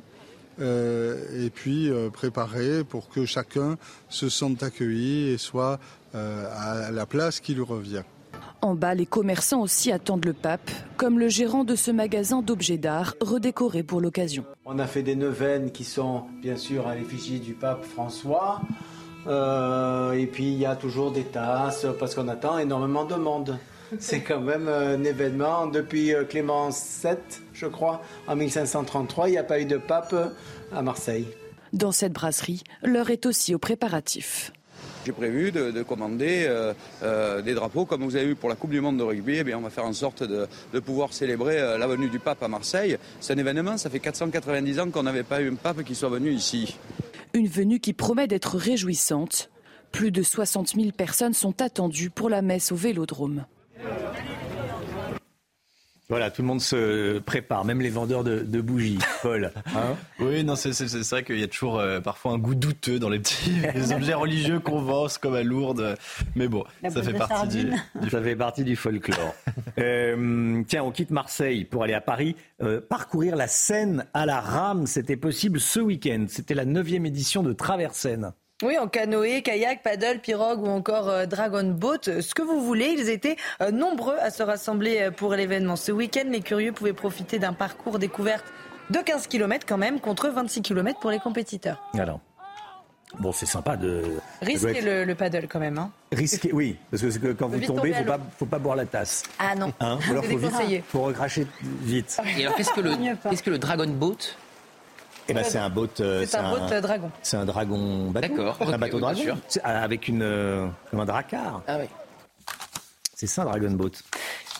D'accord. Bah, ça vous étonne. Non, mais bien sûr. Ça vous étonne qu'il y ait des Dragon Boat sur la scène Mais je pense m'en acheter un pour venir tous les matins à la rédaction en Dragon Boat. la, dernière fois qu'il y a eu des dracars sur la scène, c'était pas une bonne nouvelle pour nous. Mais oui, c'est ça, oui. C'est mal terminé pour Paris. Allez, dans un instant, l'économie. Payer plus cher des produits verts, c'est non. Vous ne voulez pas payer plus cher pour des produits bio. C'est le Guillaume qui va tout nous dire. À tout de suite. On dit pas tracard. C'est News, il est 8h moins le quart. Merci d'être avec nous. L'équipe est là. Chana Lousteau, Gauthier Lebret, Alexandra Blanc, Paul Sugy, Lomic Guillot. Dans un instant, l'écho.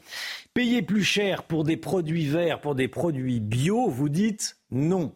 On va voir ça en détail dans quelques instants, juste après le point info avec Chanel Lousteau. Un détenu mis en examen pour tentative de meurtre après avoir agressé un surveillant dans le centre pénitentiaire du Val-de-Reuil dans l'heure. Le détenu de 26 ans suivi pour radicalisation et condamné pour viol aggravé a appelé un agent pour un problème de téléphone fixe. C'est là qu'il a tenté de l'étrangler et de lui porter plusieurs coups de couteau. En septembre dernier, il avait déjà écopé de 18 mois de prison ferme pour violence contre des surveillants dans un établissement pénitentiaire du Nord. Des, images impressionnantes. La Mayenne a été frappée par une mini-tornade hier soir près de la commune d'Ernée. Plusieurs bâtiments se sont effondrés sans faire de victimes selon les pompiers. Mais une personne a cependant été conduite à l'hôpital choquée après l'effondrement de son garage sur son véhicule.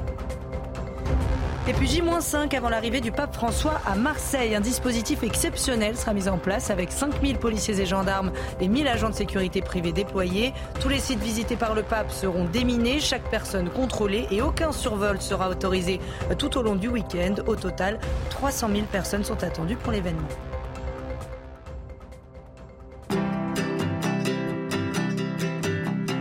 Votre programme avec Clésia, assureur d'intérêt général. L'économie avec vous, Lomique Guillaume, vous nous dévoilez ce matin, Lomique, les résultats d'une étude qui montre que même les consommateurs français ne sont pas prêts à payer plus cher pour des produits plus responsables, plus verts. C'est-à-dire oui, c'est-à-dire, Romain, que bien que les consommateurs euh, ont conscience, hein, conscience que leur consommation a un impact négatif sur l'environnement, eh bien, ils continuent à acheter euh, des produits euh, qui ne sont pas forcément verts. Ils ne veulent pas dépenser plus pour des produits bio et responsables. Le bio souffre énormément hein, depuis le, euh, le, début de la poussée d'inflation. Et cette étude de la banque Onet, spécialiste du crédit à la consommation, le montre avec des chiffres. Près de la moitié des Français, 46% exactement, refusent de débourser plus simplement pour préserver la planète. Il n'y a qu'auprès des jeunes consommateurs qu'on trouve quelques-uns peut-être un peu plus qui sont prêts à faire cet effort. Et pourtant, je vous le disais, 53% hein, ont bien mmh. conscience que ça ne va pas dans le bon sens, malheureusement, mais ils n'ont pas le choix du fait notamment des prix. Cette étude porte aussi sur l'économie circulaire. Et là encore, les, résultats sont étonnants? Oui, euh, l'économie circulaire, vous savez, c'est ce principe hein, de recycler, de revendre euh, plutôt que de produire sans arrêt euh, et acheter neuf. Eh bien, pour les Français, l'économie circulaire n'est pas du tout vue comme une manière de lutter contre le réchauffement, le dérèglement climatique ou, le manque de ressources, mais comme un outil de gestion budgétaire. En clair, la première motivation pour vendre ou acheter ses vêtements sur Vinted ou des produits sur Le Bon Coin ou une autre plateforme, ce n'est pas de, ne pas gaspiller, de redonner une vie à ces, à ces objets, mais c'est simplement de faire des économies, de gagner de l'argent et du pouvoir d'achat. Selon ce sondage, 61% des Français voient avant tout l'économie circulaire comme une solution pour mieux gérer leur budget et plus de 90%, 9 sur 10, mmh. estiment que c'est une manière de payer moins cher un produit. Quels types de produits sont concernés? Eh bien, ce sont majoritairement, très majoritairement, hein, les vêtements que les Français achètent de seconde main. 65% des Français qui ont eu recours à l'économie circulaire ont acheté des vêtements et 57% des produits culturels ou de loisirs, des livres, des jeux, des disques, des, films, les deux pouvant se, cumuler. On pense donc, hein, c'est la conclusion de cette étude, hein, au portefeuille avant de penser à la planète. C'était votre programme avec Clésia, assureur d'intérêt général. Harcèlement scolaire, en finir avec la bureaucratie. C'est le thème de l'édito politique de, de Paul Sugy. Dans un instant, restez bien avec nous sur CNews. À tout de suite. Bon réveil à tous. 7h51, Paul Sugy avec nous. Bonjour Paul. Bonjour Romain. Ce week-end, une affaire de harcèlement scolaire a fait beaucoup réagir. La famille de l'adolescent qui s'est suicidé à Poissy avait prévenu le rectorat du harcèlement qu'il subissait. L'administration a répondu à cette famille par un courrier lunaire, honteux, en les menaçant d'un procès. C'est évidemment scandaleux, Paul. Oui, ce courrier est doublement scandaleux. D'abord, l'issue tragique de l'histoire et le suicide du garçon prouvent tristement que la situation de harcèlement qu'ont dénoncé les parents était bien réelle. On a désormais avec ce courrier la preuve qu'elle a été remise en doute par les services du rectorat de la canine de Versailles. Et donc on peut penser que la mort de ce garçon aurait pu être évitée si l'administration avait pris au sérieux euh, davantage les parents. Mais le courrier en lui-même est scandaleux. Alors on ne sait pas toute l'histoire. On ne sait pas quelle est exactement la nature euh, de la réaction des parents par rapport à l'administration. Euh, l'administration dit qu'un agent aurait été malmené, que son intégrité aurait été remise en cause. Mais en, tout cas, quand bien même le rectorat aurait eu raison, la lettre adressée aux parents de ce garçon donc, est un consentement de tout ce qu'il y a de plus détestable dans cette bureaucratie arrogante et sûre d'elle-même. Des parents font part à des agents de l'État de leur détresse. Et euh, en lieu et place de toute humanité, on leur répond par une succession d'articles du Code pénal, du Code de l'éducation, le tout enrobé dans un ton moralisateur au possible, s'il ne s'agissait pas au fond d'un courrier adressé par euh, les services de l'État à des parents, euh, mais d'une remontrance adressée par le professeur à un élève. Euh, c'est rempli de je vous rappelle, de je vous signale, de je vous enjoins. Bref, on a tout simplement mis les parents au coin. Hmm. Ça montre une faille au sein de l'éducation nationale, Paul Oui, l'éducation nationale fait ici de nouveau la démonstration qu'elle est atteinte du même et vieux cancer qui ronge depuis longtemps l'administration du pays, c'est-à-dire au fond un instinct de préservation de soi doublé d'une formidable incapacité à se remettre en question. Là où ça devient politique, euh, Romain, c'est que ce courrier n'est pas une simple erreur ou une simple maladresse, mais c'est le symbole de la lâcheté au fond d'un système qui veut à tout prix éviter les vagues et qui préfère protéger aveuglément ses agents plutôt que d'admettre qu'ils ont pu se tromper. Alors est-ce que c'est un hasard ou une coïncidence? C'est dans cette même académie de Versailles euh, qui a euh, tardé, eh bien, euh, par une lenteur coupable, à protéger Samuel Paty malgré les notes de renseignement qui avertissaient des risques qui pesaient sur l'enseignant. Alors la lutte contre le harcèlement scolaire, qui est un véritable fléau contemporain dont on découvre chaque fois un peu plus l'ampleur, mérite certes des décisions politiques fortes. C'est le cas de la circulaire qui a été prise par Gabriel Attal cet été pour demander que ce soit désormais l'élève harceleur qui soit transféré dans un autre établissement et pas l'élève harcelé. Au passage, on se demande si ça n'avait pas pu être décidé un peu plus tôt. Mais enfin, en tout cas, ça nécessite aussi, cette lutte contre le harcèlement, eh bien, un changement de culture administrative. Et ça, ça n'est pas une mince affaire. Vous pensez que l'éducation nationale devrait être plus humble? Oui, et il y a une autre coïncidence par rapport à cette même Académie de Versailles. C'est aussi dans cette académie que, euh, selon l'association Liberté Éducation, on recense le plus grand nombre de refus pour des dossiers de parents qui demandent à instruire euh, leur enfant à domicile, l'école à la maison. Donc en d'autres termes, l'éducation nationale organise au fond son propre monopole sur l'école. Ça pourrait presque être compréhensible si elle pouvait garantir d'un autre côté l'excellence et la sécurité qu'on lui demande, ce qui de toute évidence n'est pas le cas. Alors on peut souhaiter que l'impulsion apportée par Gabriel Attal et qui est palpable en cette rentrée scolaire remette les choses dans le bon ordre, mais en attendant, la moindre des choses serait au moins de laisser le choix aux parents. Paul Sugy, tous les matins dans, dans la matinale de CNews. Merci beaucoup. Euh, Paul, vous vouliez parler ce matin de ce sujet, le, le harcèlement scolaire. Vous restez bien évidemment euh, avec nous. Il va y avoir à 8h10 pour euh, la grande interview de Sonia Mabrouk, Gérald Darmanin ce matin en direct sur CNews et sur Europe 1 en codiffusion. Comme on dit, Gérald Darmanin qui a choisi CNews pour parler ce matin. Il répondra aux questions de Sonia Mabrouk. 8h10, ce sera question évidemment de, de Lampedusa et de la crise migratoire. En attendant, c'est l'instant musique. Tout de suite. Retrouvez votre programme avec Switch, votre opérateur mobile, fournisseur et producteur d'électricité. L'énergie est notre avenir, économisons-la. Plus d'informations sur chez switch.fr. Votre programme avec Groupe Verlaine. Isolation, centrale photovoltaïque et pompe à chaleur. Groupe Verlaine, le climat de confiance. Et ce matin, vous fait découvrir une reprise de la célèbre chanson Dans les yeux d'Émilie. Le tube de Jodassin, sorti il y a plus de 45 ans, est devenu l'hymne des supporters français de la Coupe du Monde de rugby et collectif métissé en a profité. On écoute.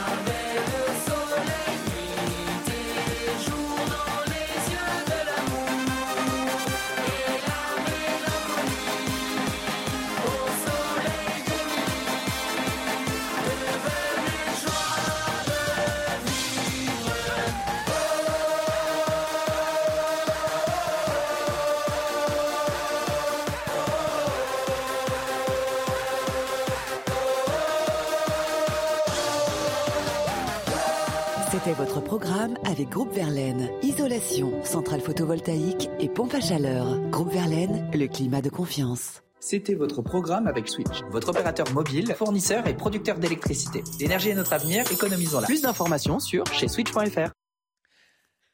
Il sera 8 heures dans quelques instants, mais tout d'abord, euh, puisqu'il n'est pas encore 8 heures, c'est la météo, Alexandra Blanc. C'est l'heure de vous plonger dans la météo avec Mondial Piscine.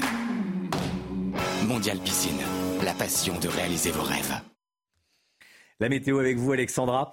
Encore de nombreux orages aujourd'hui. Hein. Oui, de nombreux orages attendus une nouvelle fois aujourd'hui, un petit peu à l'image d'hier. Regardez ces images impressionnantes. Hier, du côté de Cergy, dans le Val d'Oise, aux alentours de minuit, forte activité électrique. On a eu des orages sur tout le bassin parisien, mais également à Toulouse, avec des orages qui ont engendré de fortes pluies et parfois localement quelques inondations. Ce fut le cas à Toulouse ou encore euh, du côté du Gers ou encore dans le département du Tarn et Garonne. Deux départements restent placés sous surveillance ce matin. Il s'agit de la Drôme, mais également de l'Ardèche, où l'on attend de nouveau des orages aujourd'hui aujourd'hui, un temps très instable, très variable et donc de nouveau des orages, principalement euh, ce matin avec une salve orageuse que l'on retrouve ce matin, vous le voyez, entre le Lyonnais, les régions centrales, la Côte d'Azur ou encore le Nord-Est. Et puis dans l'après-midi, toujours un peu d'instabilité, quelques orages sur les régions du Nord avec un ciel de traîne assez actif hein, qui donnera peut-être même un petit peu de grêle en remontant vers la Bourgogne ou encore euh, vers la Lorraine et l'Alsace. Toujours de fortes pluies entre les Alpes et la Côte d'Azur. Et puis côté température, grand écart ce matin, 14 degrés en Bretagne contre déjà 23 23 degrés à Marseille et dans l'après-midi, température globalement assez estivale, 25 degrés en Bourgogne, 27 degrés à Toulouse, 25 degrés à Lyon et localement jusqu'à 30 degrés en Corse ou encore du côté de Perpignan. Suite du programme, temps variable et perturbé tout au long de la semaine, surtout pour les journées de jeudi et de vendredi. On en reparle. C'était la météo avec Mondial Piscine. Mondial Piscine, la passion de réaliser vos rêves. C'est News, il est bientôt 8h, vous regardez la matinale. Merci d'être avec nous. À la une ce matin, la crise migratoire à Lampedusa. L'Europe nous demande d'accueillir une partie des migrants. La France doit-elle prendre sa part? Qu'en pensez-vous? On vous a posé la question. Un policier grièvement blessé à Stein en Seine-Saint-Denis a été attaqué par des voyous qui défendaient un individu à scooter qui refusait de s'arrêter. Vous entendrez des réactions ce matin. Et puis les distributeurs de carburant autorisés à vendre de l'essence à perte. Est-ce que ça va vraiment changer quelque chose sur le prix à la pompe? Rien n'est moins sûr. Réaction d'automobilistes dans ce journal. Est-ce que la France doit accueillir les migrants de Lampedusa? C'est en tout cas ce que demande la présidente de la Commission européenne, Ursula von der Leyen, aux pays européens. Elle s'est rendue sur place ce week-end. La ministre française des Affaires étrangères, Catherine Colonna, assure que la France va prendre sa part. Alors pour l'heure, aucun chiffre n'a été donné pour préciser exactement le nombre de migrants qui pourraient être accueillis sur le territoire français. Alors la France doit-elle prendre sa part? Qu'en pensez-vous? On voit ça avec Dounia Tengour. Face à l'arrivée de milliers de migrants sur l'île de Lampedusa, l'Union européenne appelle à la solidarité de chacun des États membres pour accueillir un accueil qui suscite interrogations et divisions au sein de la population française.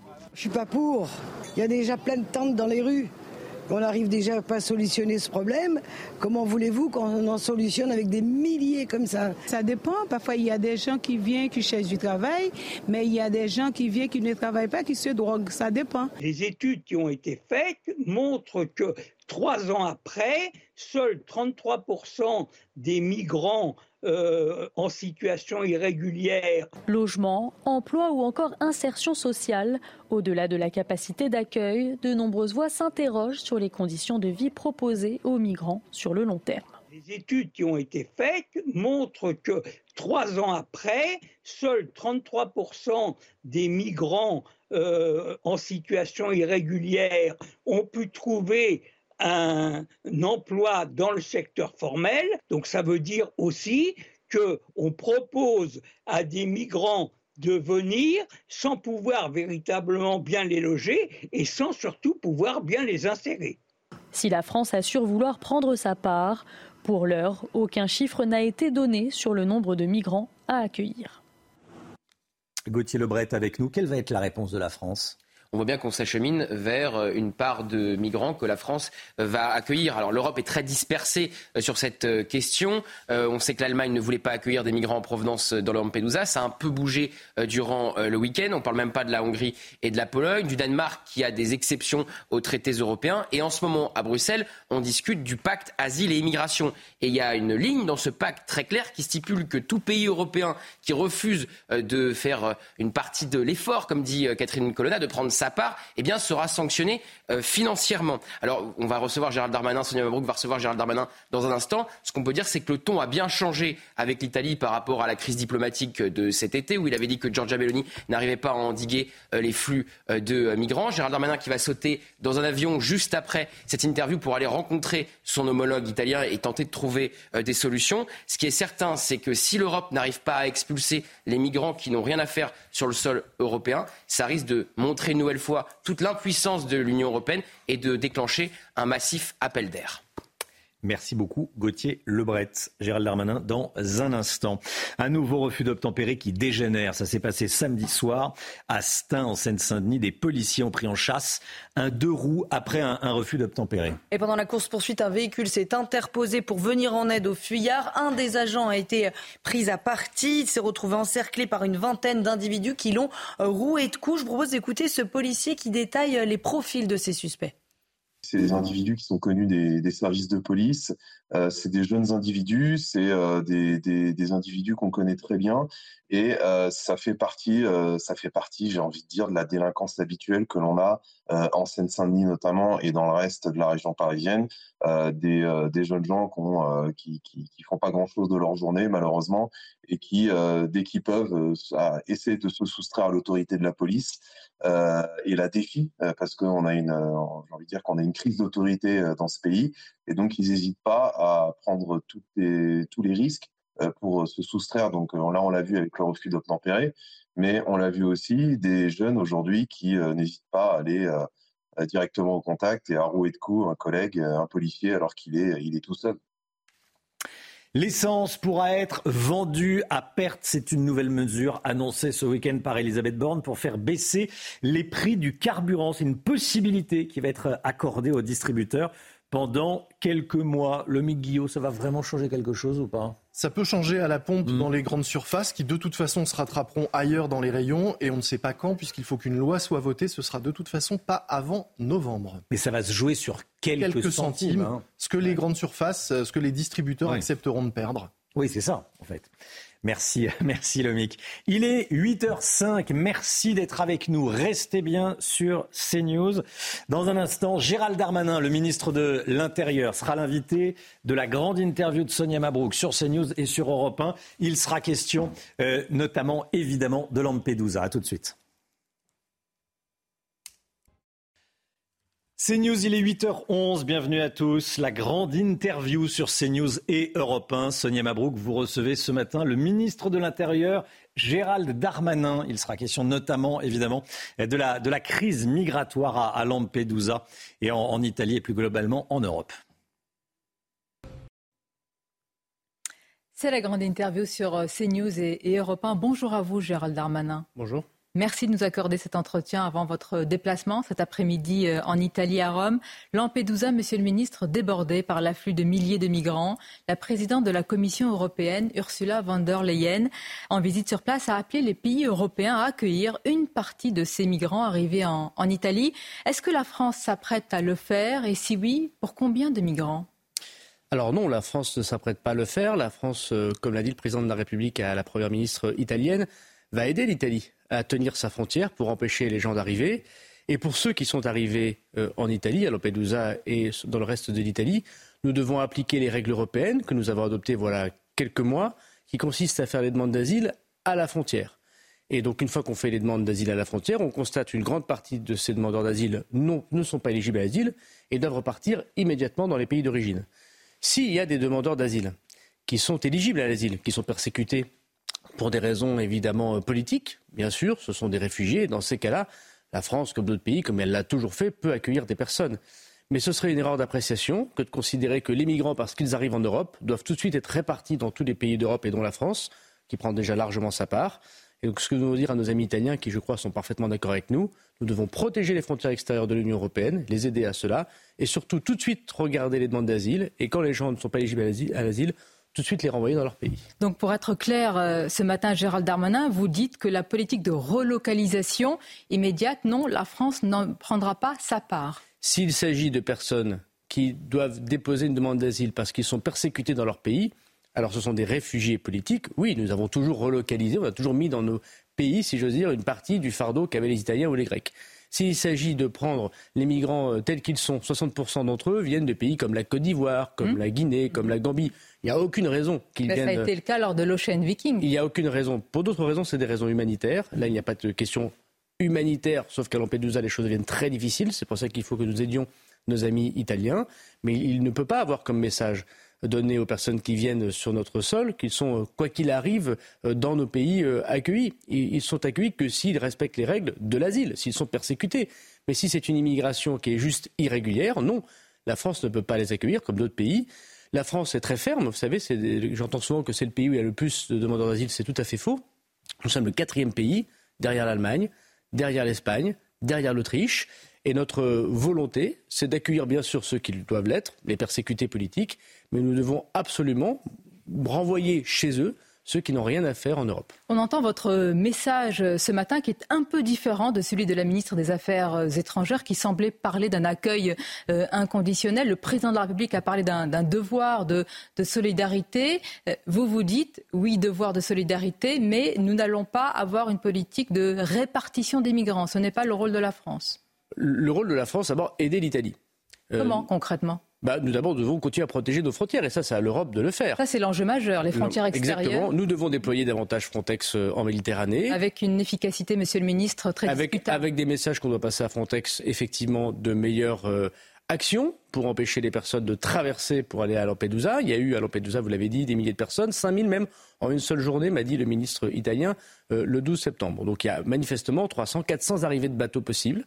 Nous devons aussi travailler avec la Tunisie, avec peut-être beaucoup plus encore d'actions que nous faisons jusqu'à présent. La Commission européenne vient de négocier un plan, bah, il faut le mettre en place désormais, il faut arrêter d'en parler, il faut le faire. Vous savez, les bateaux qui sont produits à Sfax pour venir à Lampedusa, ils sont produits en Tunisie. Mm. Donc il faut absolument que nous cassons euh, cet écosystème des passeurs, des trafiquants, parce qu'on ne peut pas continuer comme ça. Quand vous dites nous, c'est-à-dire en partenariat avec la Tunisie, comment vous expliquez, Monsieur le Ministre, qu'il y a eu un afflux aussi soudain? Est-ce que la Tunisie n'a pas pu ou n'a pas voulu contenir ces arrivées? Je ne sais pas. J'imagine que le gouvernement euh, tunisien a fait le maximum. On sait que tous ces gens sont partis de Sfax, donc d'un endroit extrêmement précis où il y a beaucoup de migrants, notamment africains, euh, subsahariens, qui y sont. Donc la Tunisie connaît elle-même une difficulté migratoire très forte. On doit manifestement l'aider, mais on doit aussi très bien coopérer avec elle.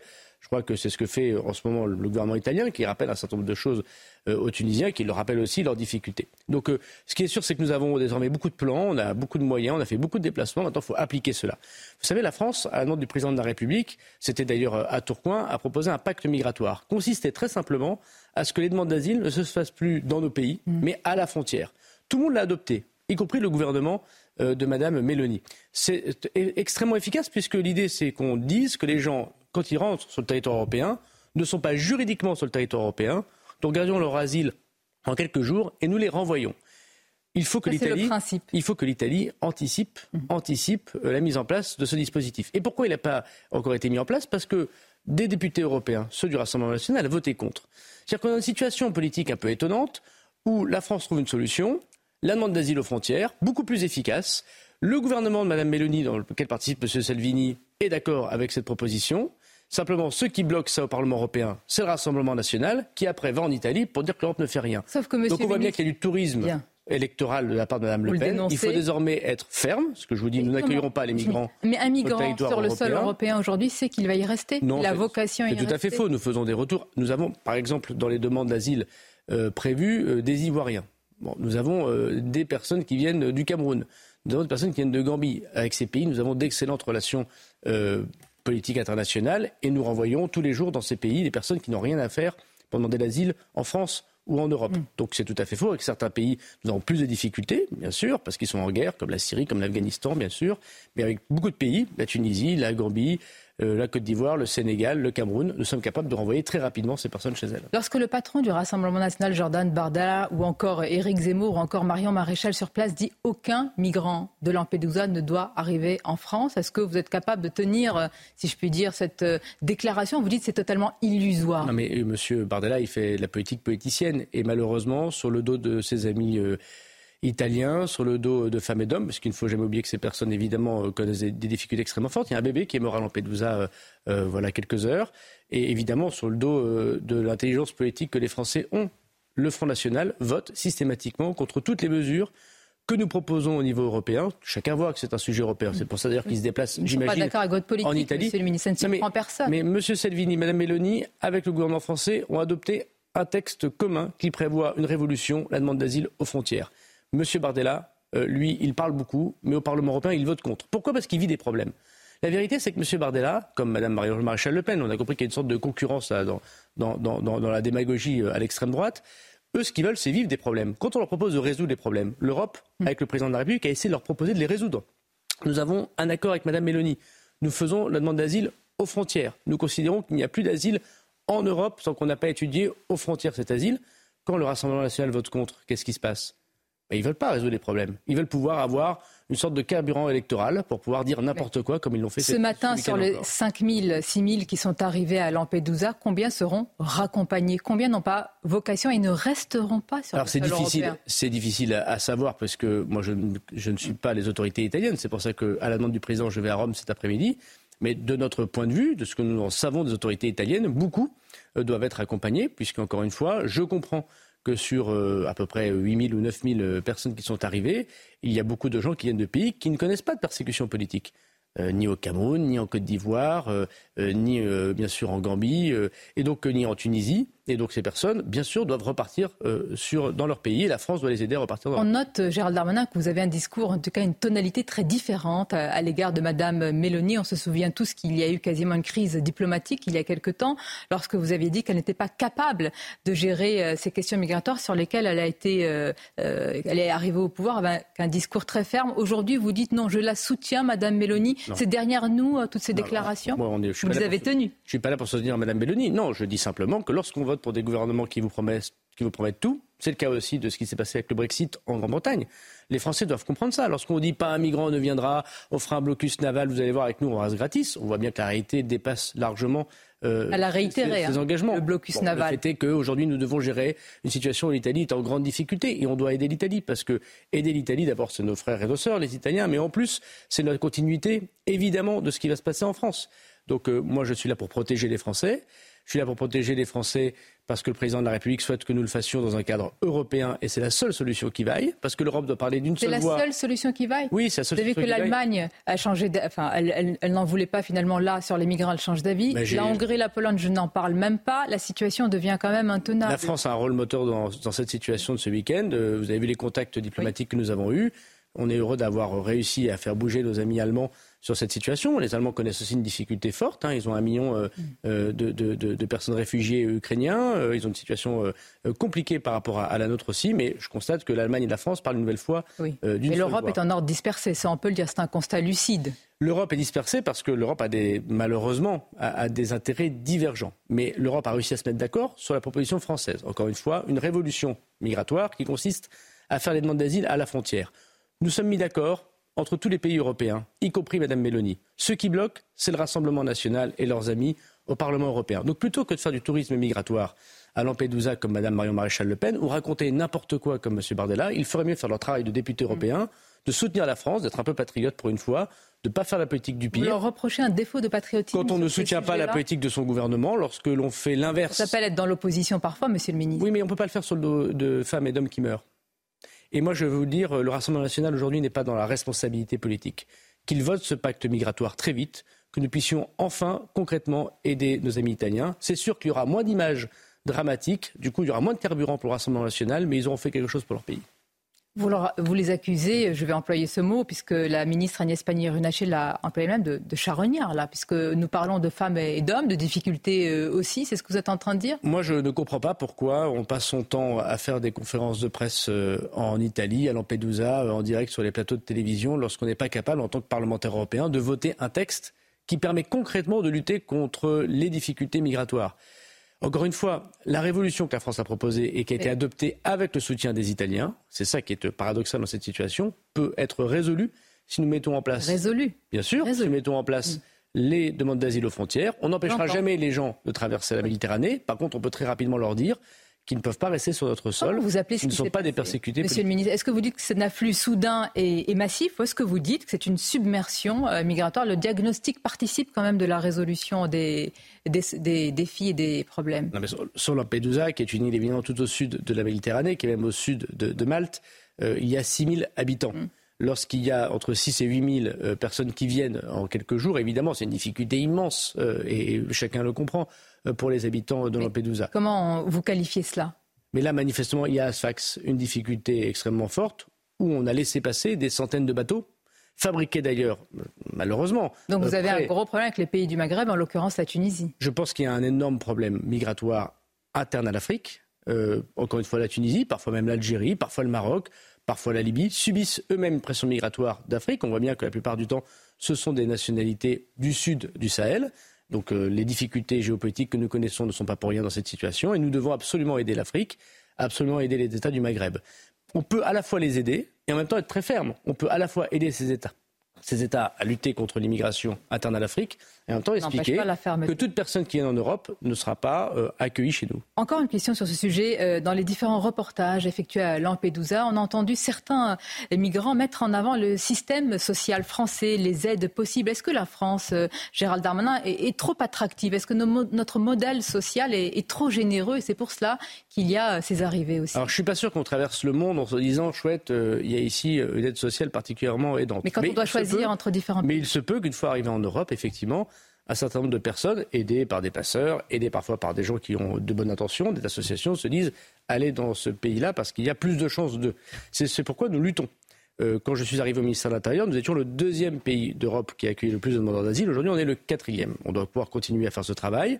Nous faisons l'inverse de certains pays autour de nous, par exemple l'Allemagne, qui ouvre plutôt plus de critères. Nous, on, a tendance à les réduire. Et le président de la République, dans la loi immigration, a proposé beaucoup de discussion pour fermer un certain nombre euh, d'actions d'accueil. Vous avez euh, la droite LR qui propose la eh transformation de l'AME en, en, aide médicale d'urgence.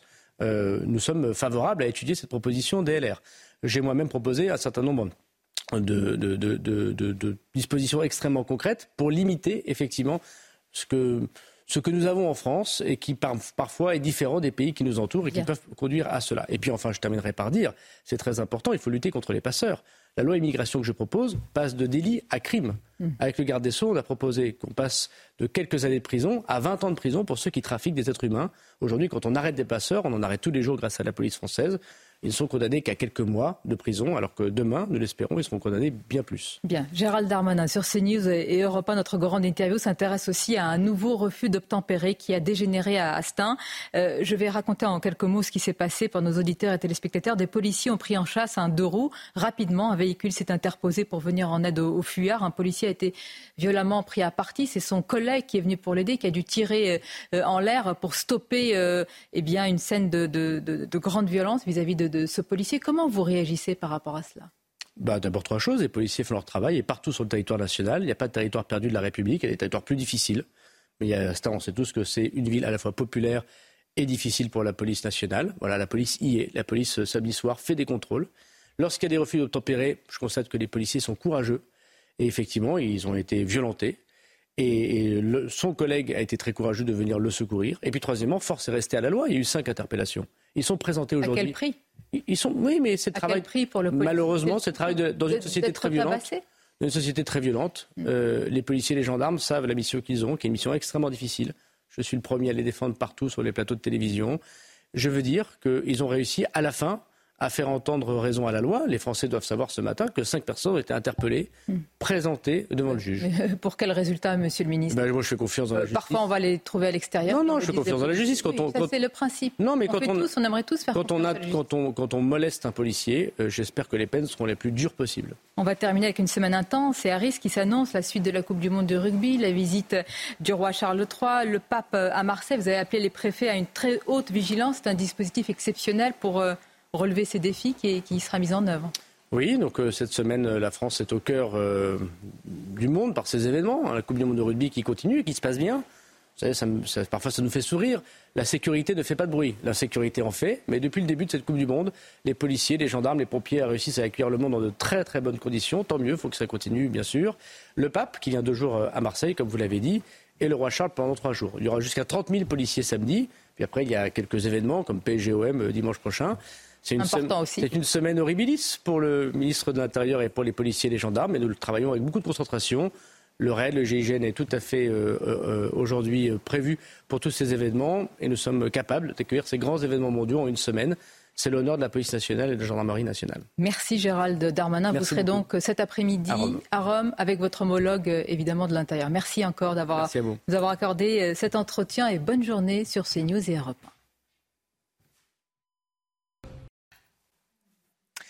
C'est News, il est bientôt 8h30. Merci à vous Sonia Mabrouk et à votre invité Gérald Darmanin. Il a été évidemment question de la crise migratoire à, Lampedusa. Vous avez entendu le ministre de l'Intérieur. Hein.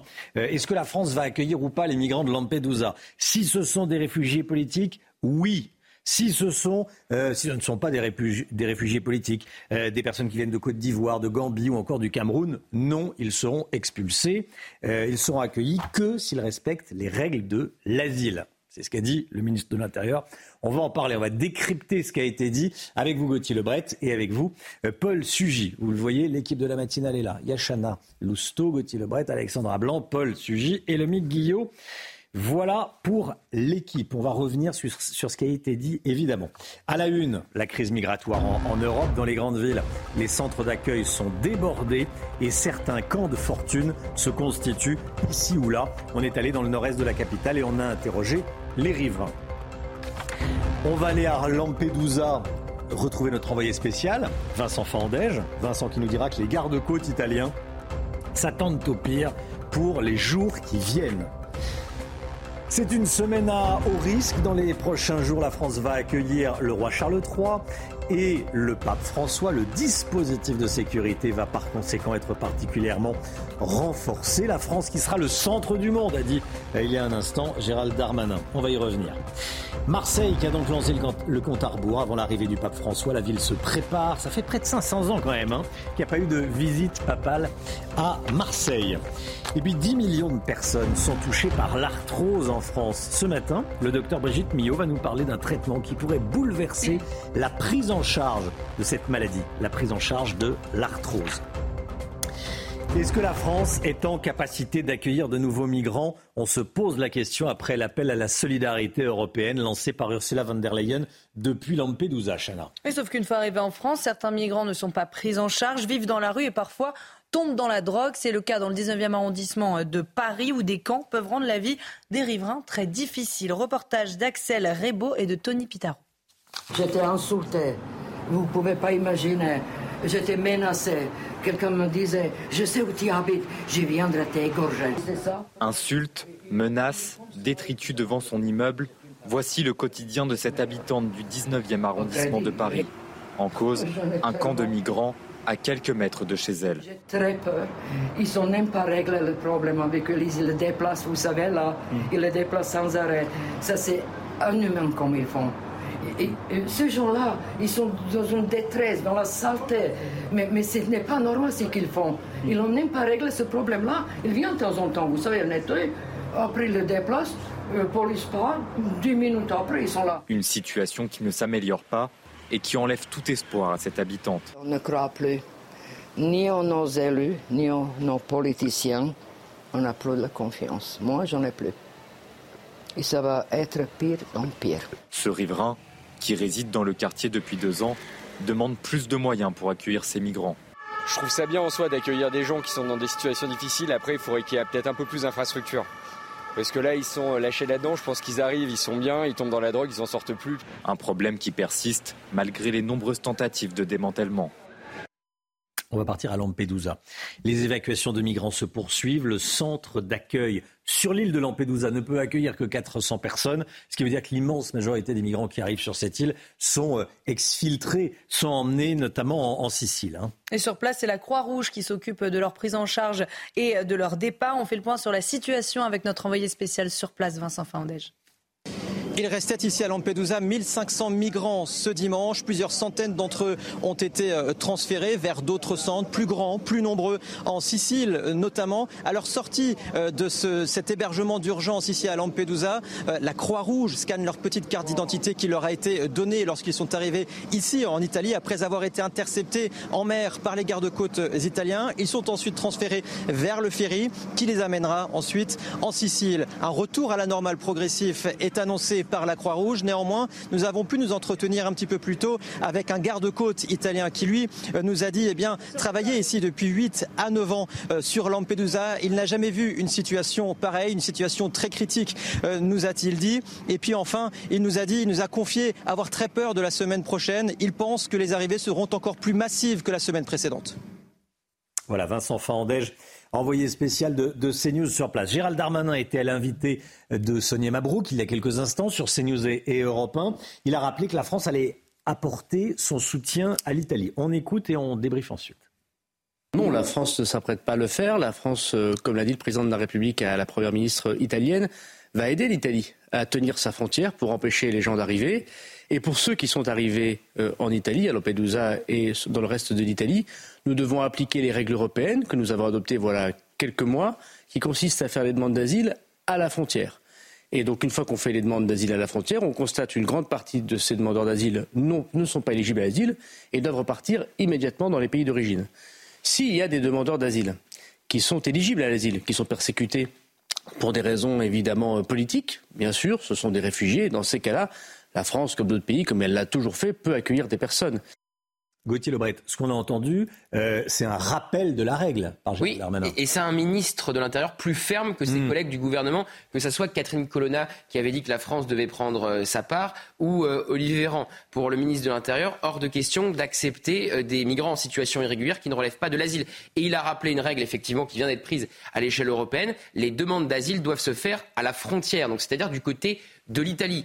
Après, on peut être sceptique. On connaît euh, l'espace Schengen, on sait que l'Europe peut avoir un côté passoire. Donc, il y a fort à parier qu'il y ait des migrants qui arrivent à passer comme tous les jours à la frontière euh, italienne, à Menton précisément. Ensuite, euh, on a bien vu qu'il a changé de ton par rapport à Giorgia Meloni. Il va rencontrer tout à l'heure son homologue italien, même s'il rappelle que quand on fait de grandes promesses comme Giorgia Meloni en a fait pendant sa campagne pour devenir présidente du Conseil italien, mais après, c'est très dur dans les faits, comme au Royaume-Uni, de dire vous n'avez pas de migrants, vous n'accueillerez pas de migrants. Pendant une campagne électorale et après on voit bien que la, réalité est différente.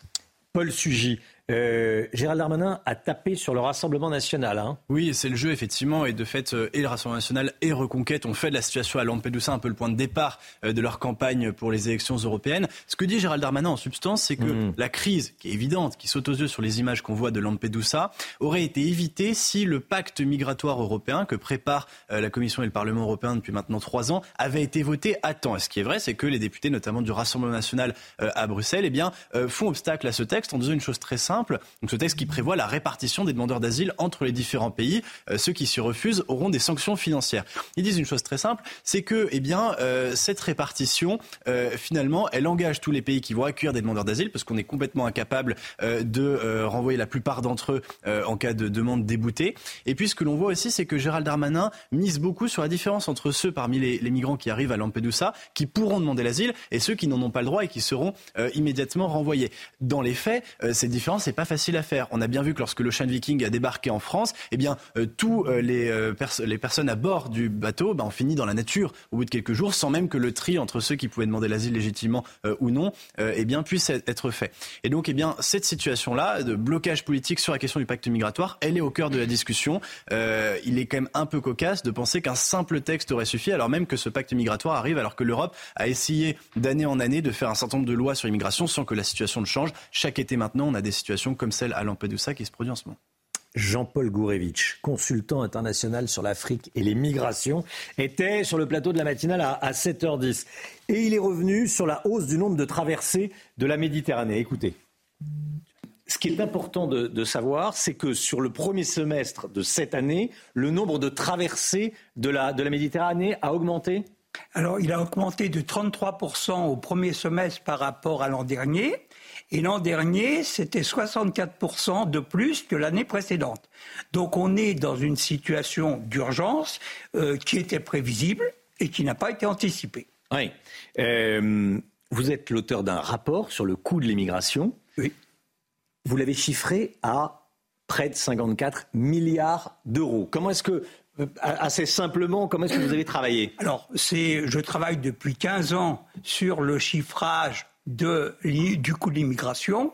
Euh, j'actualise chaque année ou tous les trois ou quatre ans mes chiffres, et ces chiffres sont d'un côté un peu supérieurs aux chiffres des économistes de gauche qui euh, euh, chiffrent le déficit entre 5 et 36 milliards d'euros, et euh, ils sont très inférieurs aux économistes de droite et d'extrême droite qui chiffrent le euh, déficit de l'immigration entre 70 hmm. et 298 milliards d'euros.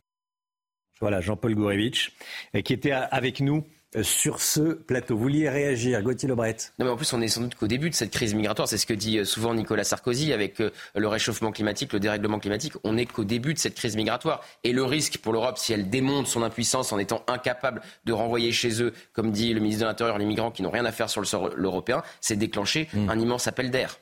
Paul, Paul Sugy Non, je, je note simplement que assez souvent, le discours sur le coût de l'immigration oublie que lutter contre l'immigration, ça a aussi un coût. On se rend compte que les moyens, par exemple, qui sont alloués à la protection des frontières de l'Europe sont très nettement inférieurs à ce qu'il faudrait. Et c'est vrai que euh, le discours euh, offensif sur l'immigration devrait être intégré davantage euh, lorsqu'il s'adresse à l'opinion. Ce fait, lutter contre l'immigration illégale, c'est souhaitable pour tout un tas de raisons, mais ça coûte aussi extrêmement cher aux contribuables. Merci à, tous les deux. Le procès des deux agresseurs de Philippe Manguillot se poursuit devant la cour d'assises des Pyrénées-Atlantiques. À Pau, ils sont accusés d'avoir agressé mortellement le chauffeur de bus à, Bayonne. C'était en, 2020, Chana. Ils sont jugés pour violence volontaire ayant entraîné la mort sans intention de la donner. On rejoint tout de suite euh, Noémie Schulz devant le tribunal de Pau. Bonjour Noémie, c'est ce matin qu'auront lieu les interrogatoires des accusés. Quels sont les enjeux de la journée? Oui, ce matin, les accusés vont être interrogés sur les faits, sur cet enchaînement de violences qui a conduit à la mort de Philippe Monguillot ce soir de juillet 2020. Que s'est-il passé euh, en ce début d'après-midi, ce jour-là, quand les accusés croisent une première fois euh, le bus conduit par la victime, puis quelques heures plus tard, quand ils tombent à nouveau sur le même conducteur, Wissem Manaï et Maxime Guyénon vont devoir s'expliquer sur les raisons de l'altercation qui a conduit à cette pluie de coups de poing, de coups de pied, portés notamment euh, au visage, à la tête de Philippe Monguillot alors qu'il était tombé au sol, puis sur cet ultime crochet qui fera chuter Philippe Monguillot et qui entraînera sa mort. Vendredi, lors de l'ouverture des débats. Les deux accusés ont eu l'occasion de prendre la parole. Je ne suis pas un monstre, a déclaré euh, Wissem Manaï. Je n'ai pas voulu euh, faire ça. Cette histoire me hante. Son co-accusé, euh, Maxime Guyenon, a assuré lui vouloir payer sa dette à la famille de la victime, même si c'est impossible. La journée qui sera également marquée par un autre temps très fort, ce sera en, toute fin d'audience avec les témoignages de Véronique Monguillot, la veuve de Philippe Monguillot et leurs trois filles. Noémie Schulz, devant le, tribunal de, Pau, la cour d'assises des Pyrénées-Atlantiques. Merci Noémie. J-5 avant l'arrivée du pape François à Marseille. Il va célébrer une messe au stade Vélodrome. 300 000 personnes sont attendues pour, pour l'événement, hein, pendant tout le, le, passage, le séjour du pape à Marseille. Alors quelques jours avant cette visite historique, vous vous en doutez, la ville peaufine tout dans le moindre détail. Reportage de Laure Parra et de Clotilde Paillet. C'est ici, sur les hauteurs de la cité phocéenne, que le pape François a choisi de se rendre pour la prière mariale. Une venue que le diocèse de Marseille prépare depuis longtemps. Préparer vraiment la basilique pour la beauté euh, de la liturgie, la beauté des moments de recueillement qui sont prévus ici. Euh, et puis euh, préparer pour que chacun se sente accueilli et soit à la place qui lui revient. En bas, les commerçants aussi attendent le pape, comme le gérant de ce magasin d'objets d'art redécoré pour l'occasion. On a fait des neuvaines qui sont bien sûr à l'effigie du pape François. Euh, et puis il y a toujours des tasses parce qu'on attend énormément de monde. C'est quand même un événement. Depuis euh, Clément VII, je crois, en 1533, il n'y a pas eu de pape à Marseille. Dans cette brasserie, l'heure est aussi aux préparatifs. J'ai prévu de, commander euh, euh, des drapeaux comme vous avez eu pour la Coupe du Monde de rugby. Eh on va faire en sorte de, pouvoir célébrer euh, la venue du pape à Marseille. C'est un événement, ça fait 490 ans qu'on n'avait pas eu un pape qui soit venu ici. Une venue qui promet d'être réjouissante. Plus de 60 000 personnes sont attendues pour la messe au Vélodrome. Voilà, ça sera un événement historique évidemment à suivre sur CNews. On va regarder à nouveau les images de cette tornade qui a balayé une partie de la Mayenne hier en fin de journée. Ça s'est passé euh, près de Ernée. Alexandra Blanc, expliquez-nous comment ça se forme une telle tornade. On se croirait euh, sur euh, les grandes plaines américaines. Et pourtant, non, nous étions donc en, Mayenne, en Mayenne avec donc ces conditions météo agitées et donc cette tornade. Alors concrètement, comment se forme une tornade D'abord, il faut tout simplement qu'il y ait un cumulonimbus, c'est-à-dire c'est un nuage d'orage. Donc d'une part, il faut une situation orageuse avec donc ce cumulonimbus situé un petit peu plus haut. De ce cumulonimbus, il y a de l'air froid qui descend et il y a de l'air chaud qui remonte. C'est ce qu'on appelle les vents ascendants et descendants. Et donc, cisaillement des vents, tac, tac, tac, tac, tac, tac. Petit à petit, un tuba euh, se forme et il y a une tornade si et uniquement si le tuba touche le sol. Ce fut le cas donc hier en Mayenne et il faut savoir qu'il y a à peu près une cinquantaine de tornades de ce type euh, par an. Donc on en a quand même, mais c'est vrai que c'était assez rare de l'avoir euh, d'aussi près avec de si belles images. C'est pour ça qu'on vous en parlait ce matin. Elle était quand même assez violente. Hein. Parfois sous les tornades, on a des vents à 400 km/h quand même. Ah oui. Et là?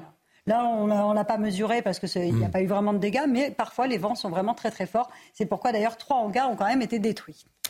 La Mayenne frappée par une tornade. Allez, la santé, tout de suite, on va parler de l'arthrose, il y a du nouveau. Votre programme avec Groupe Verlaine. Isolation, centrale photovoltaïque et pompe à chaleur. Groupe Verlaine, le climat de confiance. Le docteur Brigitte Millot est avec nous. Bonjour Brigitte. Bonjour. Hier, c'était la journée mondiale de l'arthrose qui touche en France 10 millions de personnes. Vous nous parlez ce matin d'un traitement qui pourrait bouleverser la prise en charge de cette maladie. Pour commencer, comme à chaque fois, un rappel. Qu'est-ce que c'est que l'arthrose? Euh, L'arthrose, donc, comme vous le disiez, c'est fréquent. C'est une usure des cartilages dans les articulations. On va le voir rapidement euh, sur ces images. Vous savez que normalement, le cartilage euh, sert pour protéger nos os, hein, pour qu'ils ne frottent pas les uns contre les autres, pour faire que ça bouge bien dans tous les sens.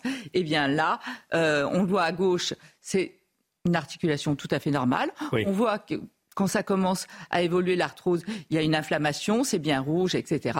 Et ensuite, on le voit, les deux os frottent. Vous voyez, il n'y a plus d'espace hein, entre, les, entre les os, il n'y a plus de cartilage. Les os frottent les uns contre les autres. Ça fait soit des géodes, c'est-à-dire soit des petits trous dans les os, soit des ostéophytos, c'est-à-dire des petits pics comme ça. Donc vous imaginez ce que ça peut faire quand les deux os la douleur. les uns contre la douleur et la perte de la mobilité. C'est-à-dire qu'en fait, tout ça, le cartilage, il est fait aussi pour que nos articulations elles puissent bien bouger dans tous les sens. Hmm. Alors que là, il n'y a plus ces amortisseurs, il n'y a plus ces, c'est ce qui permet à l'articulation de bouger. À tel point d'ailleurs que l'agence américaine a classé l'articulation là récemment, l'arthrose récemment comme maladie grave. Parce qu'en fait, quand ça touche à la mobilité, articulation de la hanche ou, ou du genou, vous ne pouvez plus bouger. Hmm. Donc sédentarité, donc prise de poids, donc maladie cardiovasculaire, le cœur qui ne travaille plus, ça augmente de 50% le taux de mortalité. Donc c'est classé maintenant comme maladie grave. Hein. Non seulement douloureuse, machin, mais grave. Je, vous savez que souvent en médecine, les histoires sont assez jolies. Je passe à un tout autre sujet, mais vous allez comprendre le raisonnement. Quand vous mangez, Romain, enfin tout le monde d'ailleurs, quand nous mangeons, euh, nos intestins sécrètent une hormone dont on ne parle pas assez. Elle est géniale. C'est ce qu'on appelle de GLP1, glucagon-like peptide 1. Bref, cette hormone, lorsqu'elle est sécrétée, elle va aller dire, elle a plusieurs cibles. J'ai mis les principales cibles là. Elle va dire au pancréas, hop, hop, hop, il faut sécréter puisqu'on a de, du sucre qui arrive, il faut sécréter de l'insuline. L'insuline, c'est l'hormone qui fait diminuer le taux de sucre, comme on va le voir sur les, les principales cibles sur cette image. Donc, elle va prévenir le pancréas.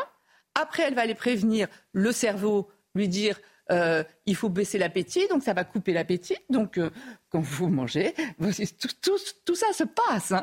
Votre pancréas sécrète de l'insuline, votre cerveau diminue, euh, dit non, non, j'ai plus faim, ça va, merci.